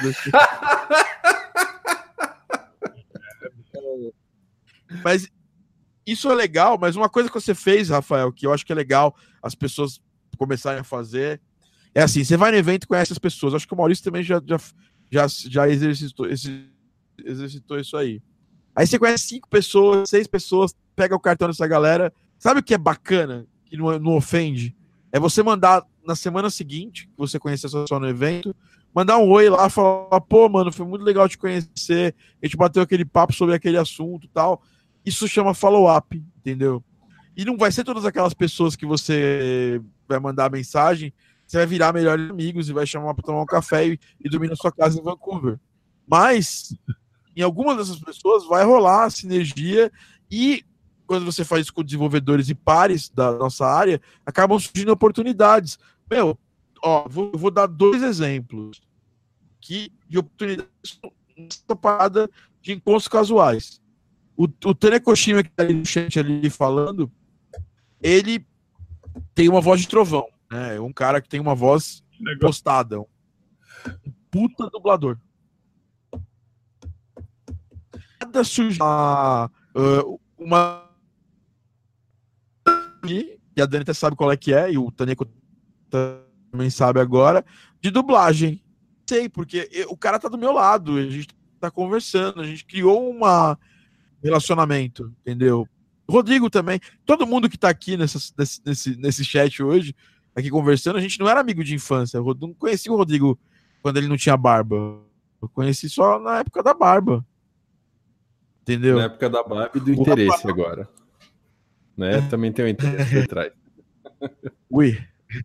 Mas então, tipo, a parada é a seguinte: a gente, a gente acaba criando essas relações profissionais desse jeito. Rafael conheceu dois dos caras que trabalham com ele hoje, inclusive um deles ele me roubou. Nunca mais esquecerei, tô brincando. É, tô, tô, tô super brincando. O Danilo tem. Que é o Danilo e o Arthur no grupo também. Eu, ele falou, cara, eu tô aqui precisando, prova provavelmente eu vou precisar de, uma, de, uma, de, ajuda num projeto. Sem certeza nenhuma. Ele falou, não tô dando certeza nenhuma. Não, e não, aí, não. porra. Eu precisava de um e, e, não tinha certeza do segundo. Foi, é bom, acho que quando eu anunciei, eu falei que não sabia dos dois, né? Mas eu dei, é. eu dei uma, eu, eu, dei uma incerta assim. E o, o Dani já tinha um folho, né? E o Arthur virou uma noite loucão fazendo um folho. Ele não tinha folho e ele virou à noite loucaço para fazer essa parada e me mandou. E eu já tinha escolhido o Dani é, quando ele me mandou, mas o, porra, o cara virou à noite fazendo três músicas no estilo que eu precisava, né? Então fui lá ouvir, tava ótimo. E assim, eu já estava sabendo que o bicho ia pegar e chamei o Arthur e fomos muito felizes, é, eu, Arthur, Dani e meus outros assistentes. E ele vai voltar para o 2 e para o 3, possivelmente. Uma, ele, você vê que ele já fala isso aí, é pra eu não chamar o Danilo mais pra fazer nada. Exatamente, eles estão blocados pra mim. Ano que Tem uma foto com o Danilo esse final de semana, essa semana eu tive em Uberaba aqui, é, cidade de do Danilo. Aí o Danilo foi lá pra assistir a palestra, almoçar e tal. Aí o Rafael mandou assim e falou: Cara, o que você tá fazendo com o Danilo aí, cara? não. Falei, não, cara, fica tranquilo. Já tá alugado já. É, já tá blocado pra mim, pô. É igual a Dani e o Bruno, eles estão bucados aqui com a gente, tá? tá. Vou querer avisar vocês. Mas, Thiago, eu posso dar, dar um insight sobre isso que você falou, numa coisa que eu percebi. Eu acabei percebendo, assim, por, por, tá, por começar na indústria. Né? Eu vi que a indústria de videogames é uma indústria de pessoas muito estranhas. Eu não sei se é porque a gente era um nerd do colégio, que ficava jogando videogame, lendo quadrinho e tal. Mas eu, eu percebi que é, é uma indústria que muitas vezes as pessoas não têm tato para lidar com as pessoas. E nem querem ter tato. É aquela pessoa que não, não gosta de postar nada nas redes, ou se posta é mó, meio que quadradão, assim. Eu acho que é uma, uma coisa que eu, eu, tive que desenvolver quando eu comecei a postar em rede social, porque eu nunca postei, eu nunca gostei de postar também, eu odiava tirar foto, odiava tirar selfie. Hoje em dia eu sou obrigada a fazer vídeo, e até eu tô gostando de fazer isso. Mas eu acho que é, é, é esse tipo de relacionamento, assim, não só pela internet, mas também pessoal, chegar no evento, conversar com as pessoas, é uma coisa que a gente tem que se desenvolver, sabe? Porque às vezes eu acho que as, as pessoas escutam marketing e pensam, ah, é compartilhar minha página de SoundCloud lá no grupo e falar, ah, galera, aqui eu sou músico e eu faço música. E esse daí, se vocês puderem dar um, uma curtida ou deixar um feedback, tamo aí. E na verdade não é isso, né? Que nem você falou, você conheceu todas essas pessoas, conheceu o Langoni, conheceu o Maurício, fez amizade com as pessoas e é, é, realmente criar essas relações, sabe? Eu acho que isso falta muito. Eu sempre converso com o Thomas, às vezes a gente conhece um, ou um programador, ou até outro músico mesmo, um artista, e é, às vezes são pessoas que você fala, putz, faltou tato nele, né? Tipo, faltou tato nessa pessoa para lidar com outras pessoas, ou para falar, ou qualquer coisa assim. Eu acho que é uma coisa que, putz, a gente tem que trabalhar muito ainda. Tipo, fazer relação social e, e, saber chegar nos eventos e não e sei lá, colocar a cara e falar, ah, não, eu vou falar com tal pessoa assim, eu vou me apresentar como, como uma pessoa que está interessada nisso, né? Está interessada numa relação. É, o, o fato de você chegar em alguém para conversar nesse sentido, num evento, num, num encontro de, de desenvolvedores ou de pessoas da mesma área tudo mais, o seu trabalho de chegar nessa pessoa é o mesmo da pessoa chegar em você. Por que, que algumas pessoas têm mais contato que outras? Porque elas se esforçaram um pouco mais, se dedicaram um pouco mais, acharam a sua maneira de ter contato umas com as outras.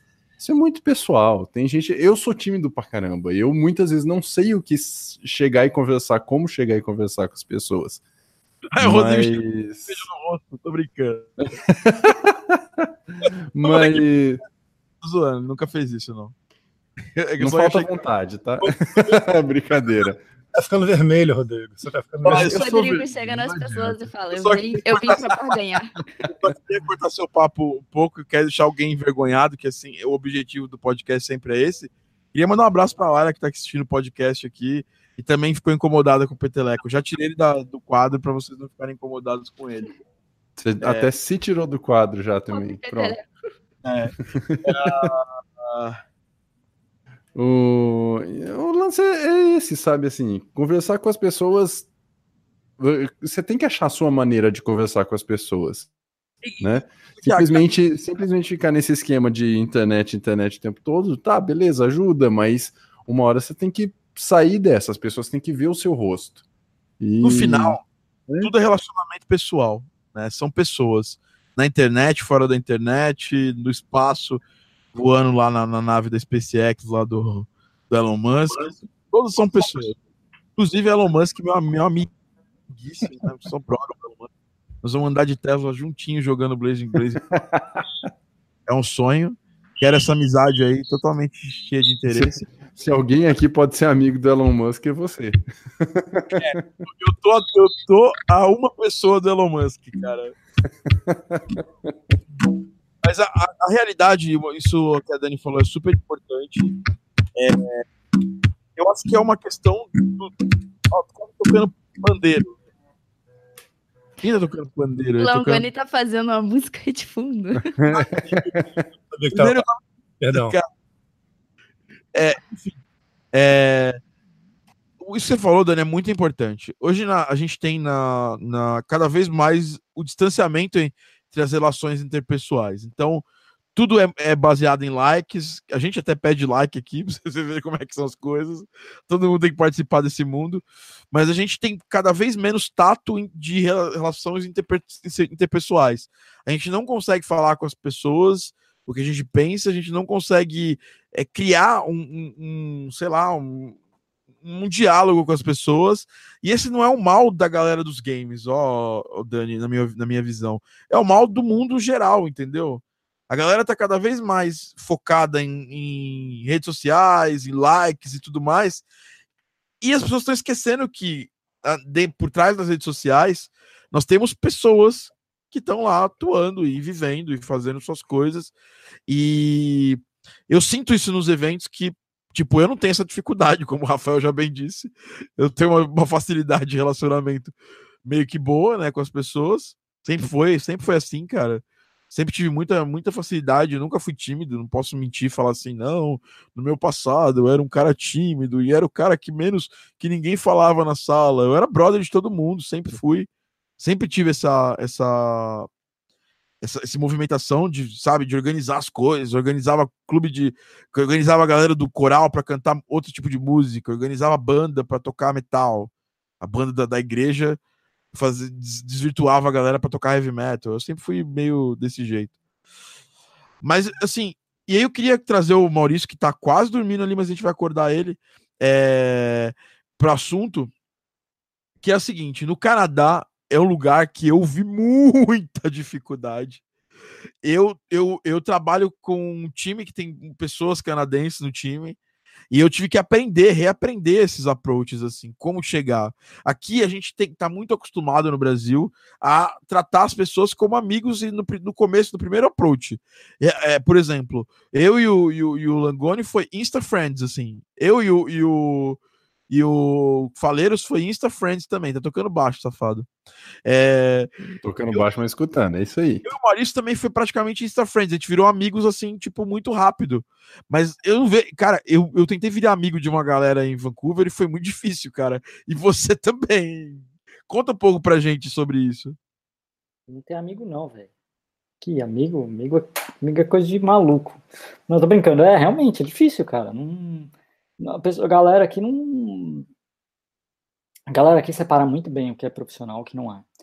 é ao mesmo tempo, é, é, é, muito diferente, na verdade, eu acho. Acho que por, por ser um, um, uma galera mais fechada, é, eu até me identifico um pouco mais porque eu sou um cara fechadão. Eu, eu, sou um cara que tem super dificuldade de, de conhecer gente, de ir em evento, bater papo. Eu sou um cara fechado. Se eu puder chegar num evento de palestra, comprar uma cerveja e ficar vendo a palestra no meu canto lá, eu, eu tô amarradão ali, mas, mas é, a galera que é mais fechada mesmo, eles não, não, não são de ficar batendo muito papo, é assim, vai no evento, troca contato, conversa, e até acho que acho, acho que até por isso que os grupos é, tanto de Twitter quanto de Slack, etc e tal, funcionam melhor aqui, porque as pessoas, cada um ficam, é, são pessoas mais na sua tal, mas os grupos acabam servindo como como uma válvula de escape para essas coisas, sabe?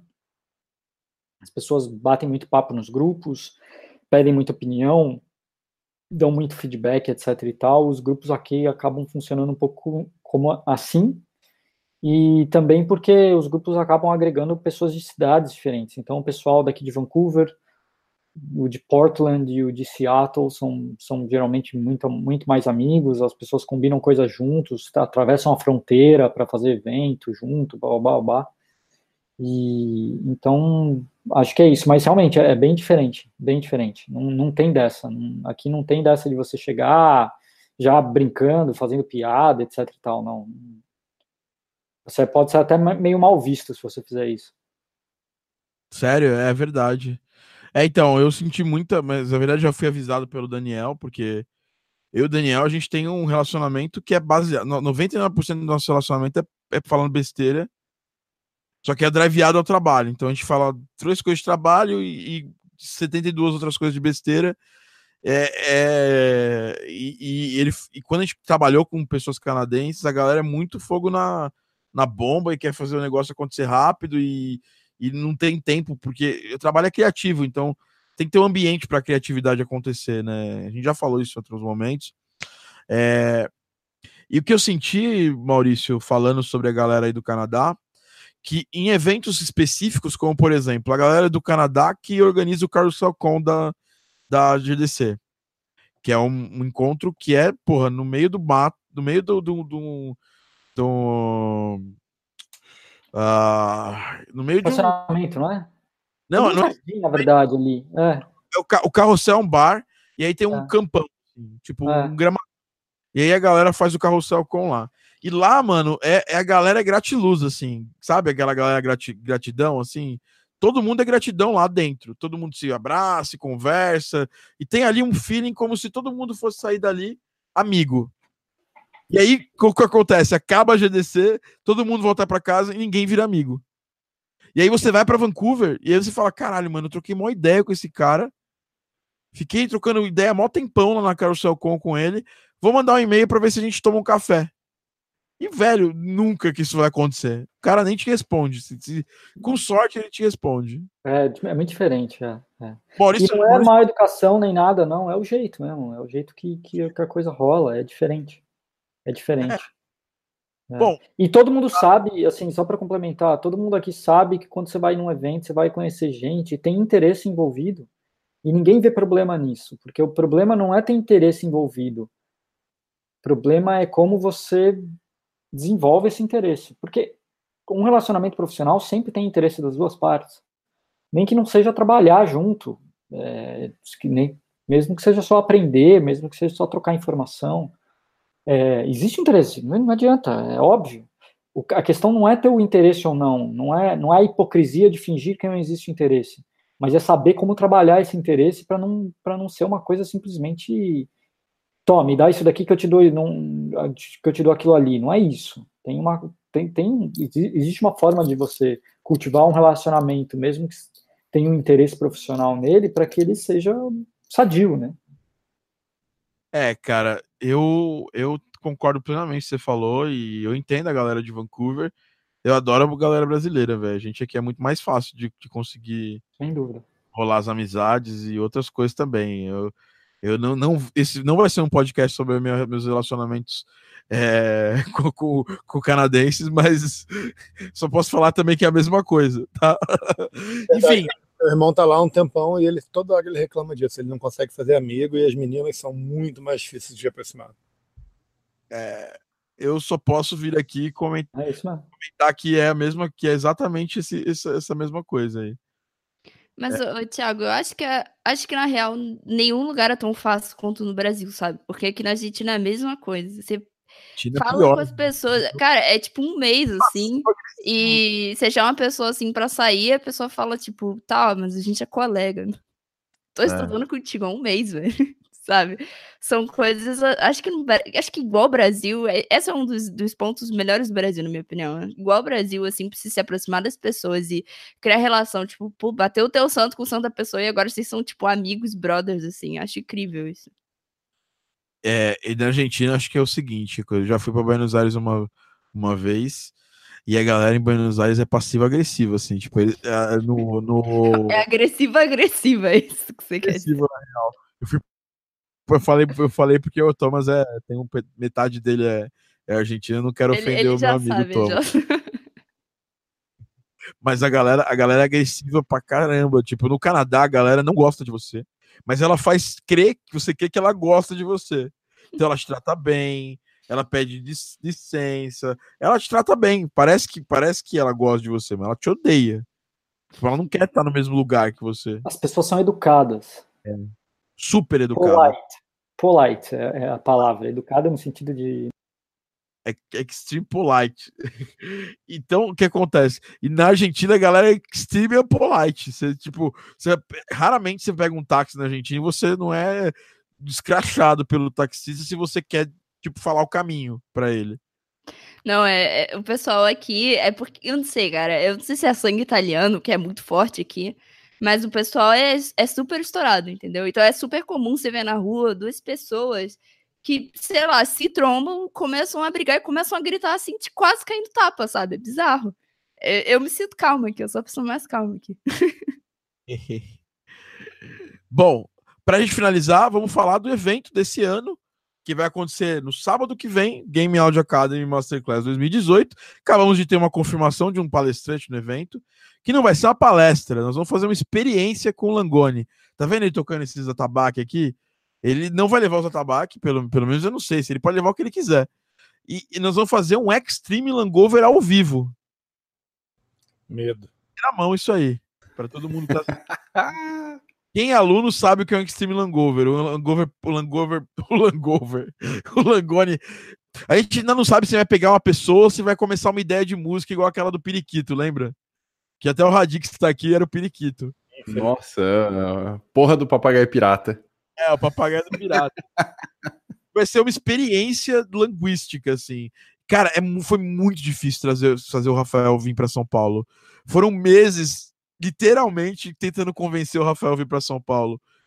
Então eu não sei qual vai ser a próxima vez que o Rafael vir para São Paulo. Se você ainda não, não viu esse evento, é, não sabe é, desse evento, entra agora, eu vou colocar aqui na descrição. É, eu vou colocar aqui no, no, no chat para quem está assistindo, que é o Game Audio Academy Masterclass.com.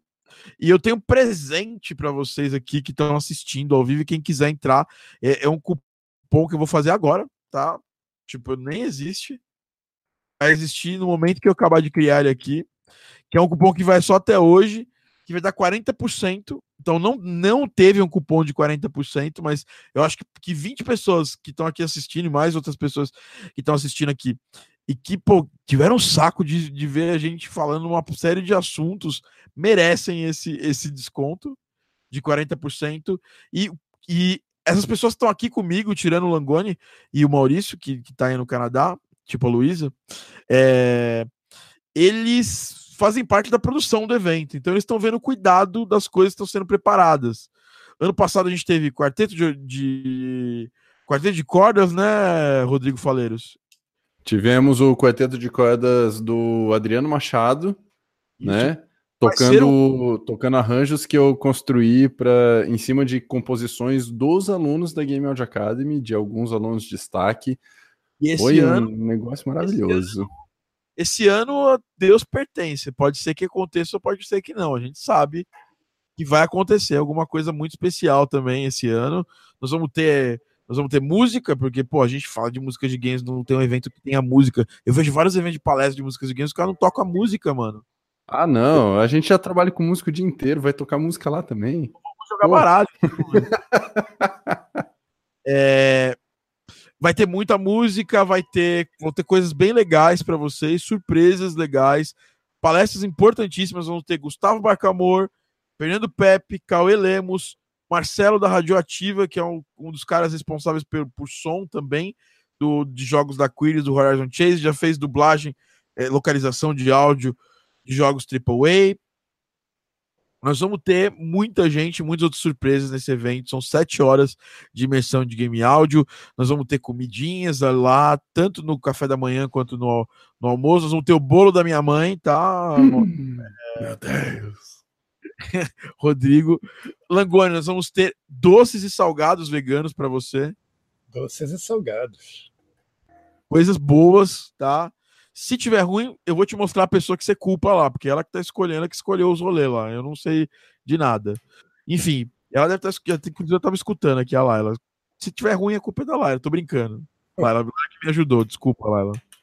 É, o Maurício não, não vai estar, tá, mas a gente vai Cara, eu vou ter que gravar, talvez eu grave um vídeo com o Maurício pra tocar pra galera do evento.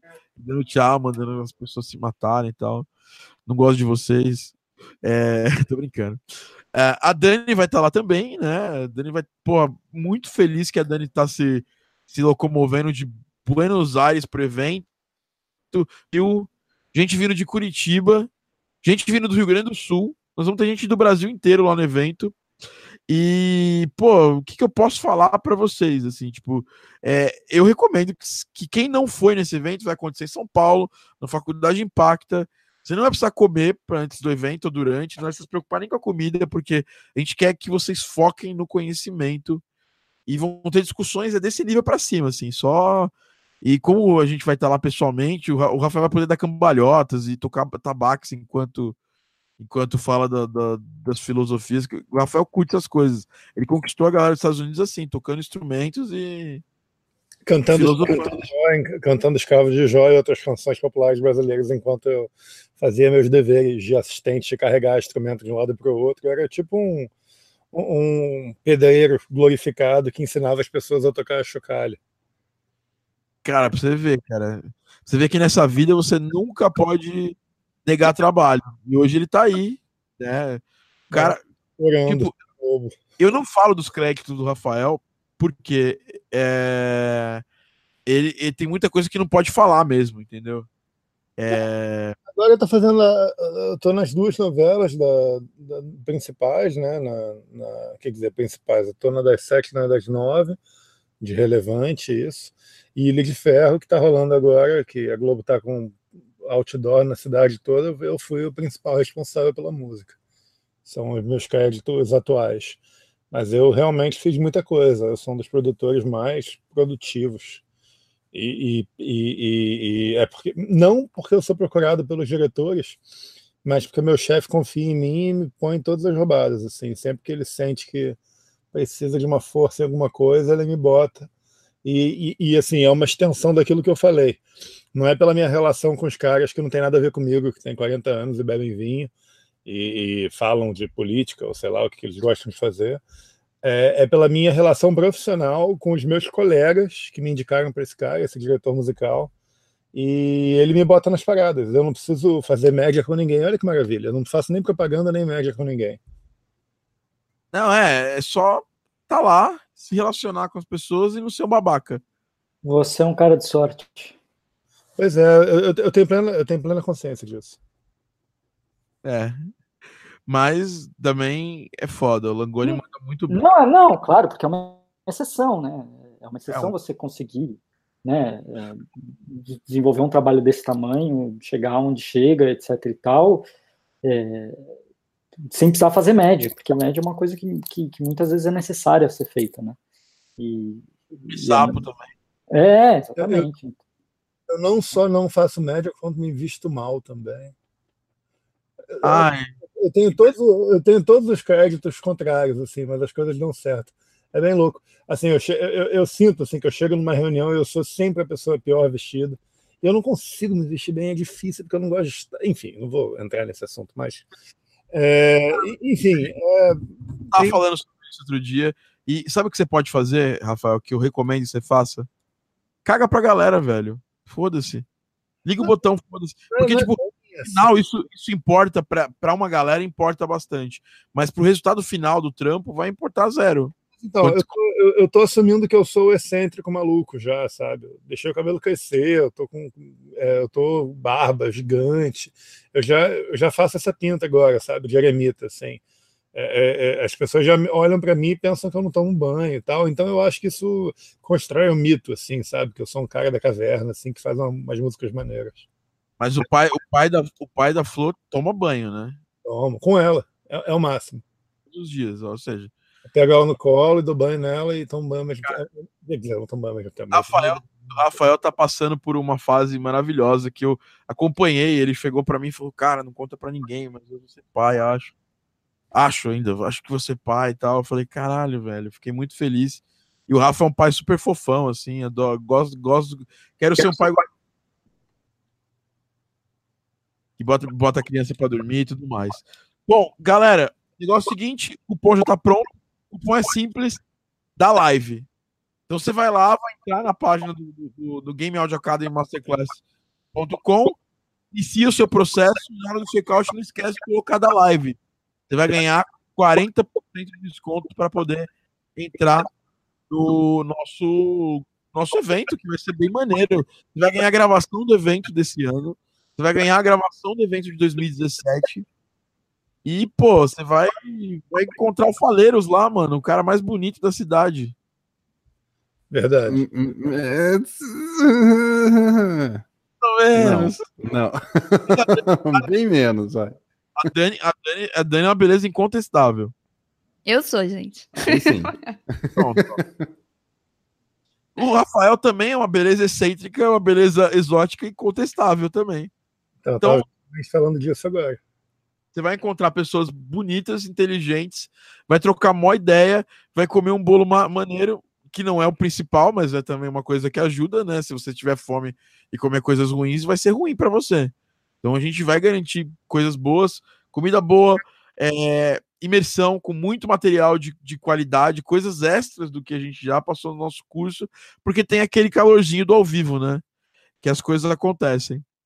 Então, uh, tá aqui para quem quiser entrar, para quem quiser é, acessar. Se eu fosse vocês, eu acessaria, eu iria no, no evento. É um evento muito bom, mudou para muita gente, mudou coisas aí, foi muito transformador. O, o, o, o, Rodrigo lembra do evento do ano passado, como foi? O que, que você pode falar desse evento, Rodrigo? Cara, simplesmente maravilhoso. Contato com gente, primeiro, do país inteiro, galera da área que está começando, super profissionais, é, gente com muita experiência para trocar, com informação para compartilhar, sabe? Cara, vale muito. Você sai, eu pelo menos saí de lá desse evento do ano passado com experiências incríveis na mente e um foco muito maior na, na minha carreira. E a pança cheia de bolo, velho. Nossa, que bolo, convenhamos, que bolo. Porque, é, tem uma história off-topic do, do, do, evento, né? Aí, a gente foi, a gente ia para Vancouver, né, no dia seguinte ao evento. E aí a gente passou na minha casa, na casa, na minha casa não, na casa dos meus pais, pra, pra não sei o que, pra me despedir, deixar a chave, alguma coisa assim.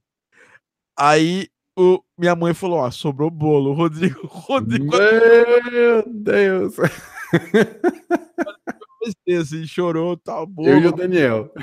Comeram aquele bolo. E, e a questão é foco, é sabe, esse ano especificamente eu quero abrir algumas coisas para vocês. A gente vai ter coisas muito fortes em cima de planejamento para o próximo ano porque às vezes a gente tá perdido. Hoje eu mesmo tava falando com um rapaz e ele falou: Cara, tá, minha vida tá complicada, eu não consigo dedicar é, nenhum tempo para criar música e tal. Falei, cara, mas você não consegue dedicar duas horas do seu dia para fazer alguma coisa que você quer fazer no futuro? Você tá com um problema, porque é impossível você não ter duas horas do seu dia para alguma coisa. Impossível. Hábito é isso. Você, você se vira e fala assim, cara, eu tenho duas horas por dia você arruma. Quando é importante, quando é prioridade, você arruma. Rafael não tinha duas horas por dia para cuidar de bebê. Hoje ele tem que ter cinco horas por dia para cuidar de bebê. E encaixa na vida dele, tem que encaixar, porque. Tempo a gente faz, né? tempo a gente faz, a gente não, a gente não, não tem o tempo, a gente cria o tempo. É, a gente tem que organizar, apertar em cima das prioridades. Então, é, então a gente vai trabalhar muito em cima disso, vão ser exercícios, não vão ser palestras apenas, vão ser aulas. O foco do, do evento é esse: é criar um ambiente de aula mesmo e criativo, super criativo. Depois de ver um XM Langover, depois de ver o Langoni compondo, eu sempre saio super pilhado para abrir o down e fazer alguma coisa.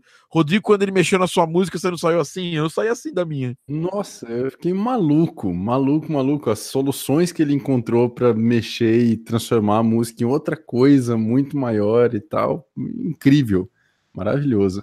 Deixando. É.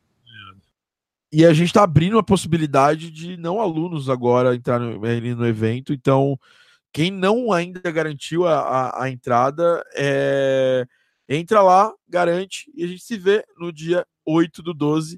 Nós vamos ter vários vídeos, nós vamos ter bastante coisa relacionada ao evento aqui durante o dia do evento. E, e é isso, pessoal. É, mais alguma palavra, Maurício? Maurício? Eu? Tava, desculpa, tava mutado. Eu? Eu não. É, alguma coisa, nós estamos terminando aqui o nosso podcast. Sim, eu sei, mas não, sobre o evento não. Eu espero que vocês aproveitem, é só isso que eu tenho para dizer. Não é, mas sobre o assunto em si, tem mais alguma coisa que tá faltando falar? Não, não, a gente falou pra caramba. Não, Bom, acho que a gente, a gente, a gente, a gente matou, matou as coisas. Eu nem, nem vou perguntar para Dani a duração do podcast, porque da outra vez foi duas horas e pouco, porque aí eu falei, Dani, quanto durou o podcast? Ela, ela me avisou quando tinha passado da, da, da uma hora e meia. É, tá dando uma hora e meia agora. Então, que bom, 1 cara. 45. É. Que bom. Ah, foi minha é. dessa... ah, mais alguma coisa, Rodrigão? Não, só chamar a galera mesmo. Quem ainda tiver na dúvida, para de ter dúvida, vai logo, compra esse ingresso e apareça lá no, no próximo sábado. Que é, assim, pô, na real, vale muito mais o, o evento do que a gente está fazendo. É para as pessoas irem. Terem... Quanto custa o evento, por curiosidade? Cara, a gente tá. Ó, hoje, nesse momento aqui, eu vou até entrar porque eu. Eu, eu também não, não, lembro de cabeça, não, velho. Eu tô ficando velho. Mas ele. Ele... Ah, peraí que tá entrando aqui. Calma aí daria, com esse desconto aqui, ele vai dar menos de 100 reais. Vai dar, não, vai dar, é, vai dar 100 alguma coisa. Nossa. Cara, é. são, são duas pizzas que você não come no mês e você sai de um dia inteiro de informação e Nossa, conhecimento. É incrível. É, ó, quer ver? Vamos lá. Ó. O preço do o valor do evento mesmo é 217 à vista, mas dá para fazer esse valor em 12 vezes sem juros. Mas com esse cupom que eu passei agora aqui, ó. Vou até testar esse cupom aqui pra gente ver se tá tudo certinho, né? Eu posso ter errado o cupom lá quando eu criei da live. Vamos ver. Ó, ele sai por 130 reais, cara, ou 12 vezes de não sei quanto aqui que eu. Mas dá para fazer até em 12 vezes esse valor de 130 reais. Então é um, é um valor muito baixo, entendeu? Eu tô dando baita desconto pra galera que tá aqui na live, porque, porque merece, galera que tá aqui. Então não tem. Né, é, não tem, tipo. Ah, não, não tem desculpa, assim. Grana não é desculpa. É, ah, mas eu, te, eu vou ter uma outra coisa para fazer no dia, vou estar tá esperando outra coisa acontecer. Às vezes, eu, esse contato específico pode surgir ali uma coisa foda. Do mesmo jeito que, que eu conheci o, o Tani num, numa coisa, num, num, num encontro totalmente acaso, entendeu? É, eu conheci o Vinícius ontem, tá, fui dar um, um, uma consultoria para ele e descobri que ele faz edição de vídeos, trabalha com edição de vídeo e ele é hoje um editor meu. Hoje, um dia para o outro, assim. Então o que acontece? A gente cria essas, essas possibilidades e surgem várias possibilidades, que é o que o Rafael falou lá atrás.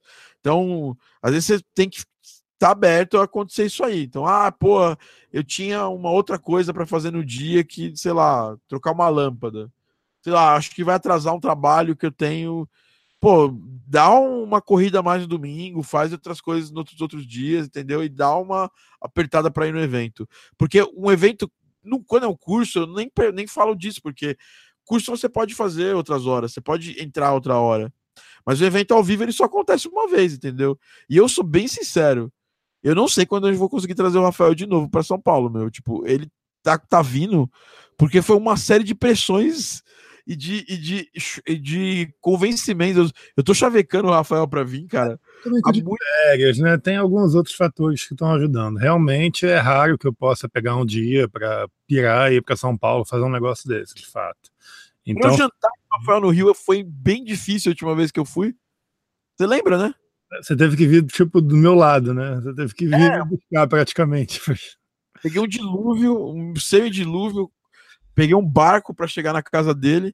Mas e... não, não, é, não é uma vontade, não. É só porque realmente eu, eu, a minha vida é um jogo de perder o controle das coisas quase o suficiente para não me ferrar. E, e, e enfim, eu, eu, apesar de eu ter contratado muita gente para me ajudar, eu ainda absorvo uma parte muito grande do, tra do trabalho, então eu ainda estou otimizando isso pouco a pouco, né, para não ficar desse jeito. Exatamente. Para os alunos, eu tenho um aviso: nós vamos, dar nós vamos ter uma premiação, igual a gente teve ano passado, dos destaques do ano. Tem uma outra premiação para outras pessoas também. E esse ano a gente vai começar a fazer o seguinte: a gente não vai premiar o destaque que não tiver lá, porque fica muito chato você criar um prêmio. É igual você dar o Oscar para alguém. Ah, the Oscar goes to fulano, aí não tem ninguém para receber o prêmio. Fica muito chato isso aí, entendeu? Então, assim, a gente, eu tô, tô a partir do, assim, na medida do possível, eu tô avisando pra galera que, que meio que de leve, assim, quem vai ser premiado. Pô, seria bom ser nesse evento, hein? Se você não for, você vai perder alguma coisa. E nós vamos ter muita coisa, meu. Tem muitos, muita surpresa, muita coisa que a gente tá preparando pro evento. Dani e o Rodrigo, diariamente a gente tá ali no, no grupo dos spoilers ali, trocando spoiler do evento. Esse trabalho que o Rodrigo falou, que é um trabalho que a gente vai explicar maior, mais no evento, foi fantástico. E eu queria, assim, eu falei já para ele pessoalmente, mas é bom falar que a parceria da Og Inteiro com, com a gente é fantástica. E eu sou muito grato, saca, de ter o Rodrigo na minha vida, meu, porque é um cara que, que, que sempre, sabe, abriu os caminhos, assim, para as coisas. Então, é, sabe aquele, aquele amigo que você fala assim, vou fazer tal coisa? Bora! Ele nem, ele, cara, ele nem espera terminar de falar. Não vou fazer tal coisa? Bora. Antes de eu falar bora, ele fala bora. Então, o Rodrigo compra sempre os nossos projetos, nossas coisas, e é um cara que. Cara, obrigado, Rodrigo. Obrigado mesmo. Cara, mas eu, eu só faço isso porque eu sei que essa parceria é, é mútua e eu sei que essa vontade de produzir material bom, conteúdo bom, sabe? É, é uma vontade mútua mesmo, sabe? O nosso santo bateu desde aquele primeiro dia que a gente se encontrou na, no Big em 2016, 2015. Sei lá. Sei lá. É.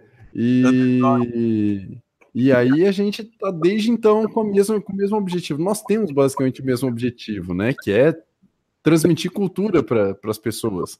Tentar, assim, abranger o máximo de gente possível. Então, pô, Vamos desenvolver tal coisa? É legal? É uma ideia boa? Bora, é isso aí. Depois a gente vê as questões de dinheiro, quanto tempo vai gastar, não sei o quê. Mas se a gente não fizer, cara, hum, simplesmente nada, nenhuma grande ideia vai nascer. Então, é. eu que eu que agradeço ao Egg Inteio, é muito orgulhosa de ter essa parceria com a Game Audio Academy. E não só esse projeto, como outros passados, espero que tenham tanto sucesso, sabe, quanto esses outros que a gente já fez e que venham outros projetos mais no futuro. Futuros, teremos projetos futuros, Rodrigo. Você pode ter certeza que, dependendo da Game Audio Academy, é um orgulho também ter uma parceria. Na, na verdade, que... a gente ainda tem alguns projetos para fechar. Tem. Nem me fala isso. tem projeto para fechar sim. O Rafael também é outra pessoa que eu tenho que agradecer. Rafael doa tempo dele, conhecimento dele, coisa que foi difícil conseguir para a comunidade é, de uma forma assim, é, é, sei lá, cara, eu não sei nem como agradecer o Rafael. Várias vezes eu falei isso para ele. É, e aí ele, ele arrumou algumas formas de agradecer, mas elas não são suficientes. Então eu tenho que falar muito obrigado, Rafael, e falar que a comunidade da Game Audio Academy vai ter a oportunidade de falar isso ao vivo e dar um abraço em você de verdade. É, cara, sou muito grato por, por esse contato que a gente teve nesse último ano, cara. Eu, eu, também, eu também sou muito grato a todo mundo, porque é aquilo que eu falo sempre, né? Quando, assim, tem vários usos para a audiência que eu tenho no seu grupo, e, e, ensinando a gente aprende muita coisa, né? Muitas coisas eu só aprendi realmente quando eu tive que ensiná-las.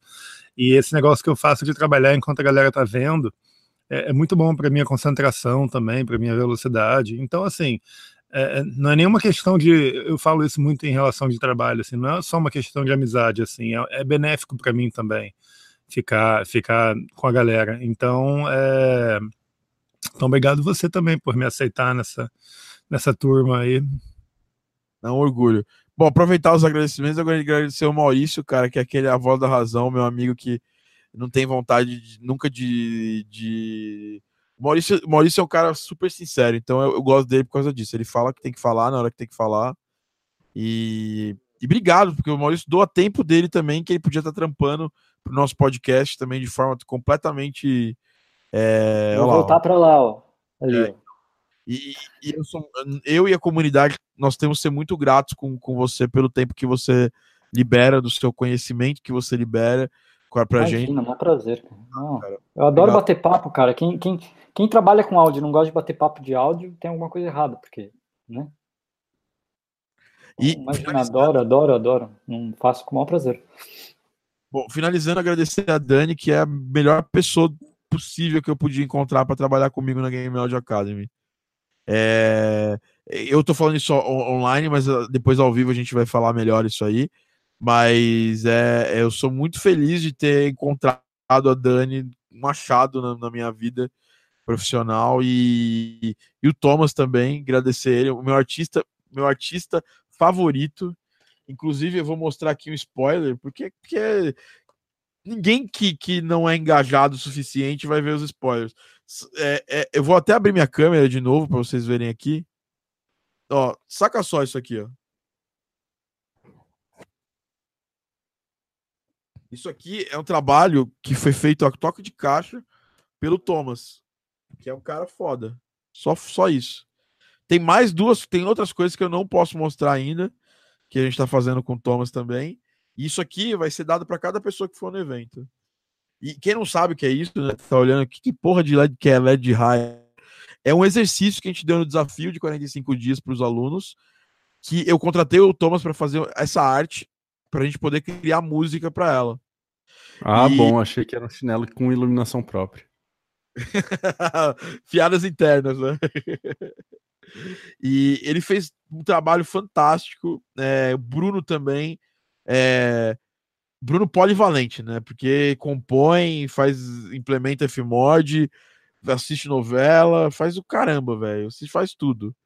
É, assiste série da série, é, dá cambalhota pra frente para trás e fez toda a parte de, de. cuidou da parte visual do evento novamente.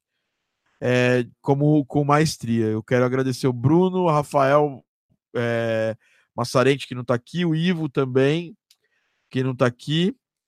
E, e vocês, assim, obrigado, pessoal que, tá, que acompanha. Esse evento só existe porque tem uma comunidade. Eu não faria um evento sozinho para eu, Rodrigo, a Dani e o Rafael lá. Quatro pessoas lá no evento. Vamos fazer um churrasco, então, vegano. É... Enfim, é isso, pessoal. A gente se fala no próximo podcast. Eu queria agradecer vocês todos e nos vemos no, no próximo podcast. Nos vemos também no evento do dia 8 do 12. Se você quiser saber mais sobre Maurício Ruiz, mauricioruiz.me e segue ele nas redes sociais, Twitter, tá sempre lá, trocando ideia, postando gatinhos, memes, memes também, muitos memes relacionados a áudio, né? É. Às vezes de plugin, algum vídeo bacana.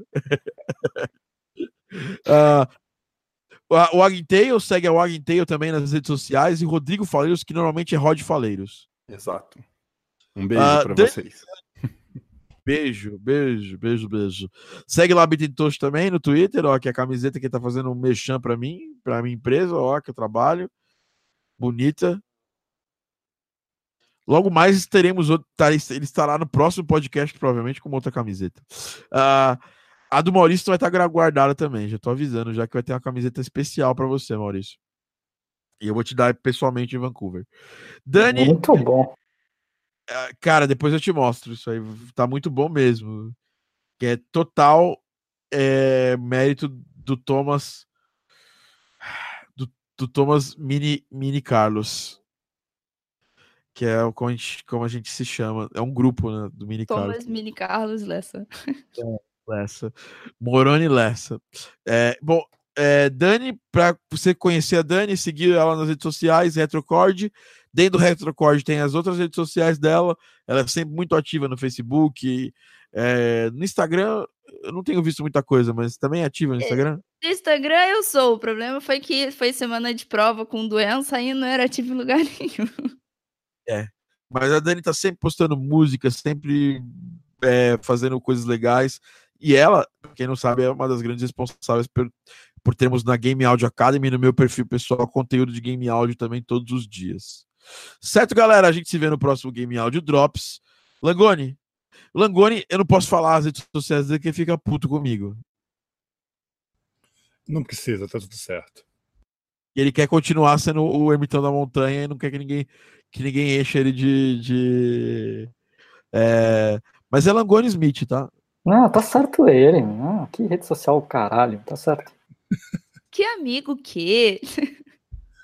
Não. Bom, é, então é isso. Quem quiser falar comigo pode falar pelo Telegram, que eu, eu tô sempre vendo. Então tá. Procura lá, Rafael. é muito, difícil, foi muito, muito difícil achar lá. É arroba Langones 20? É isso aí. Sei lá. Sei lá. Então, enfim.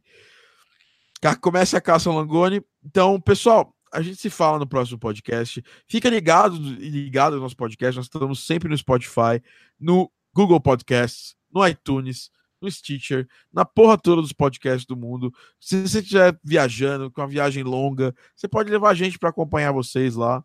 E então comece a seguir a gente no Spotify e nas outras redes sociais. A gente fala no próximo Game Audio Drops. Lembrando que Game Audio Drops é um oferecimento da Game Audio Academy, gameaudioacademy.com. E também lembrando, não esqueça, ó, tem um grupo, vocês que gostam, quem gosta de Slack, tem um grupo Game Audio BR lá. É Game Audio BR ou Game Audio Brasil, Maurício? Você que, é o, você que sabe, lembra de cabeça as coisas. Não sei o nome de cabeça, mas eu acho que é Game é, Audio Game BR. Audio BR. Game é gameaudiobr.slack.com. Entra lá, também é bem legal, a galera tá lá diariamente trocando ideia. No Facebook a gente tem o grupo da Game Audio Academy, que é um grupo aberto para trocar ideia, que é o Game Audio Academy Brasil também. Mais ativo. E é isso, galera. Não, acho que tá parelha nos dois aí. E eu vou tentar, eu prometi pro Maurício que eu vou tentar ser mais ativo no Slack, apesar de eu odiar a ferramenta com todas as minhas as minhas é, meus ódios. A Dani sabe que a gente atende um cliente que usa Slack. Toda vez que precisa fazer qualquer coisa no Slack, o que eu faço, Dani? Peço pra Dani fazer. Exatamente. E é, é meio bugado mesmo, que também não tá funcionando muito bem, não. Bom, então é isso, pessoal. A gente se fala num próximo podcast e um abraço.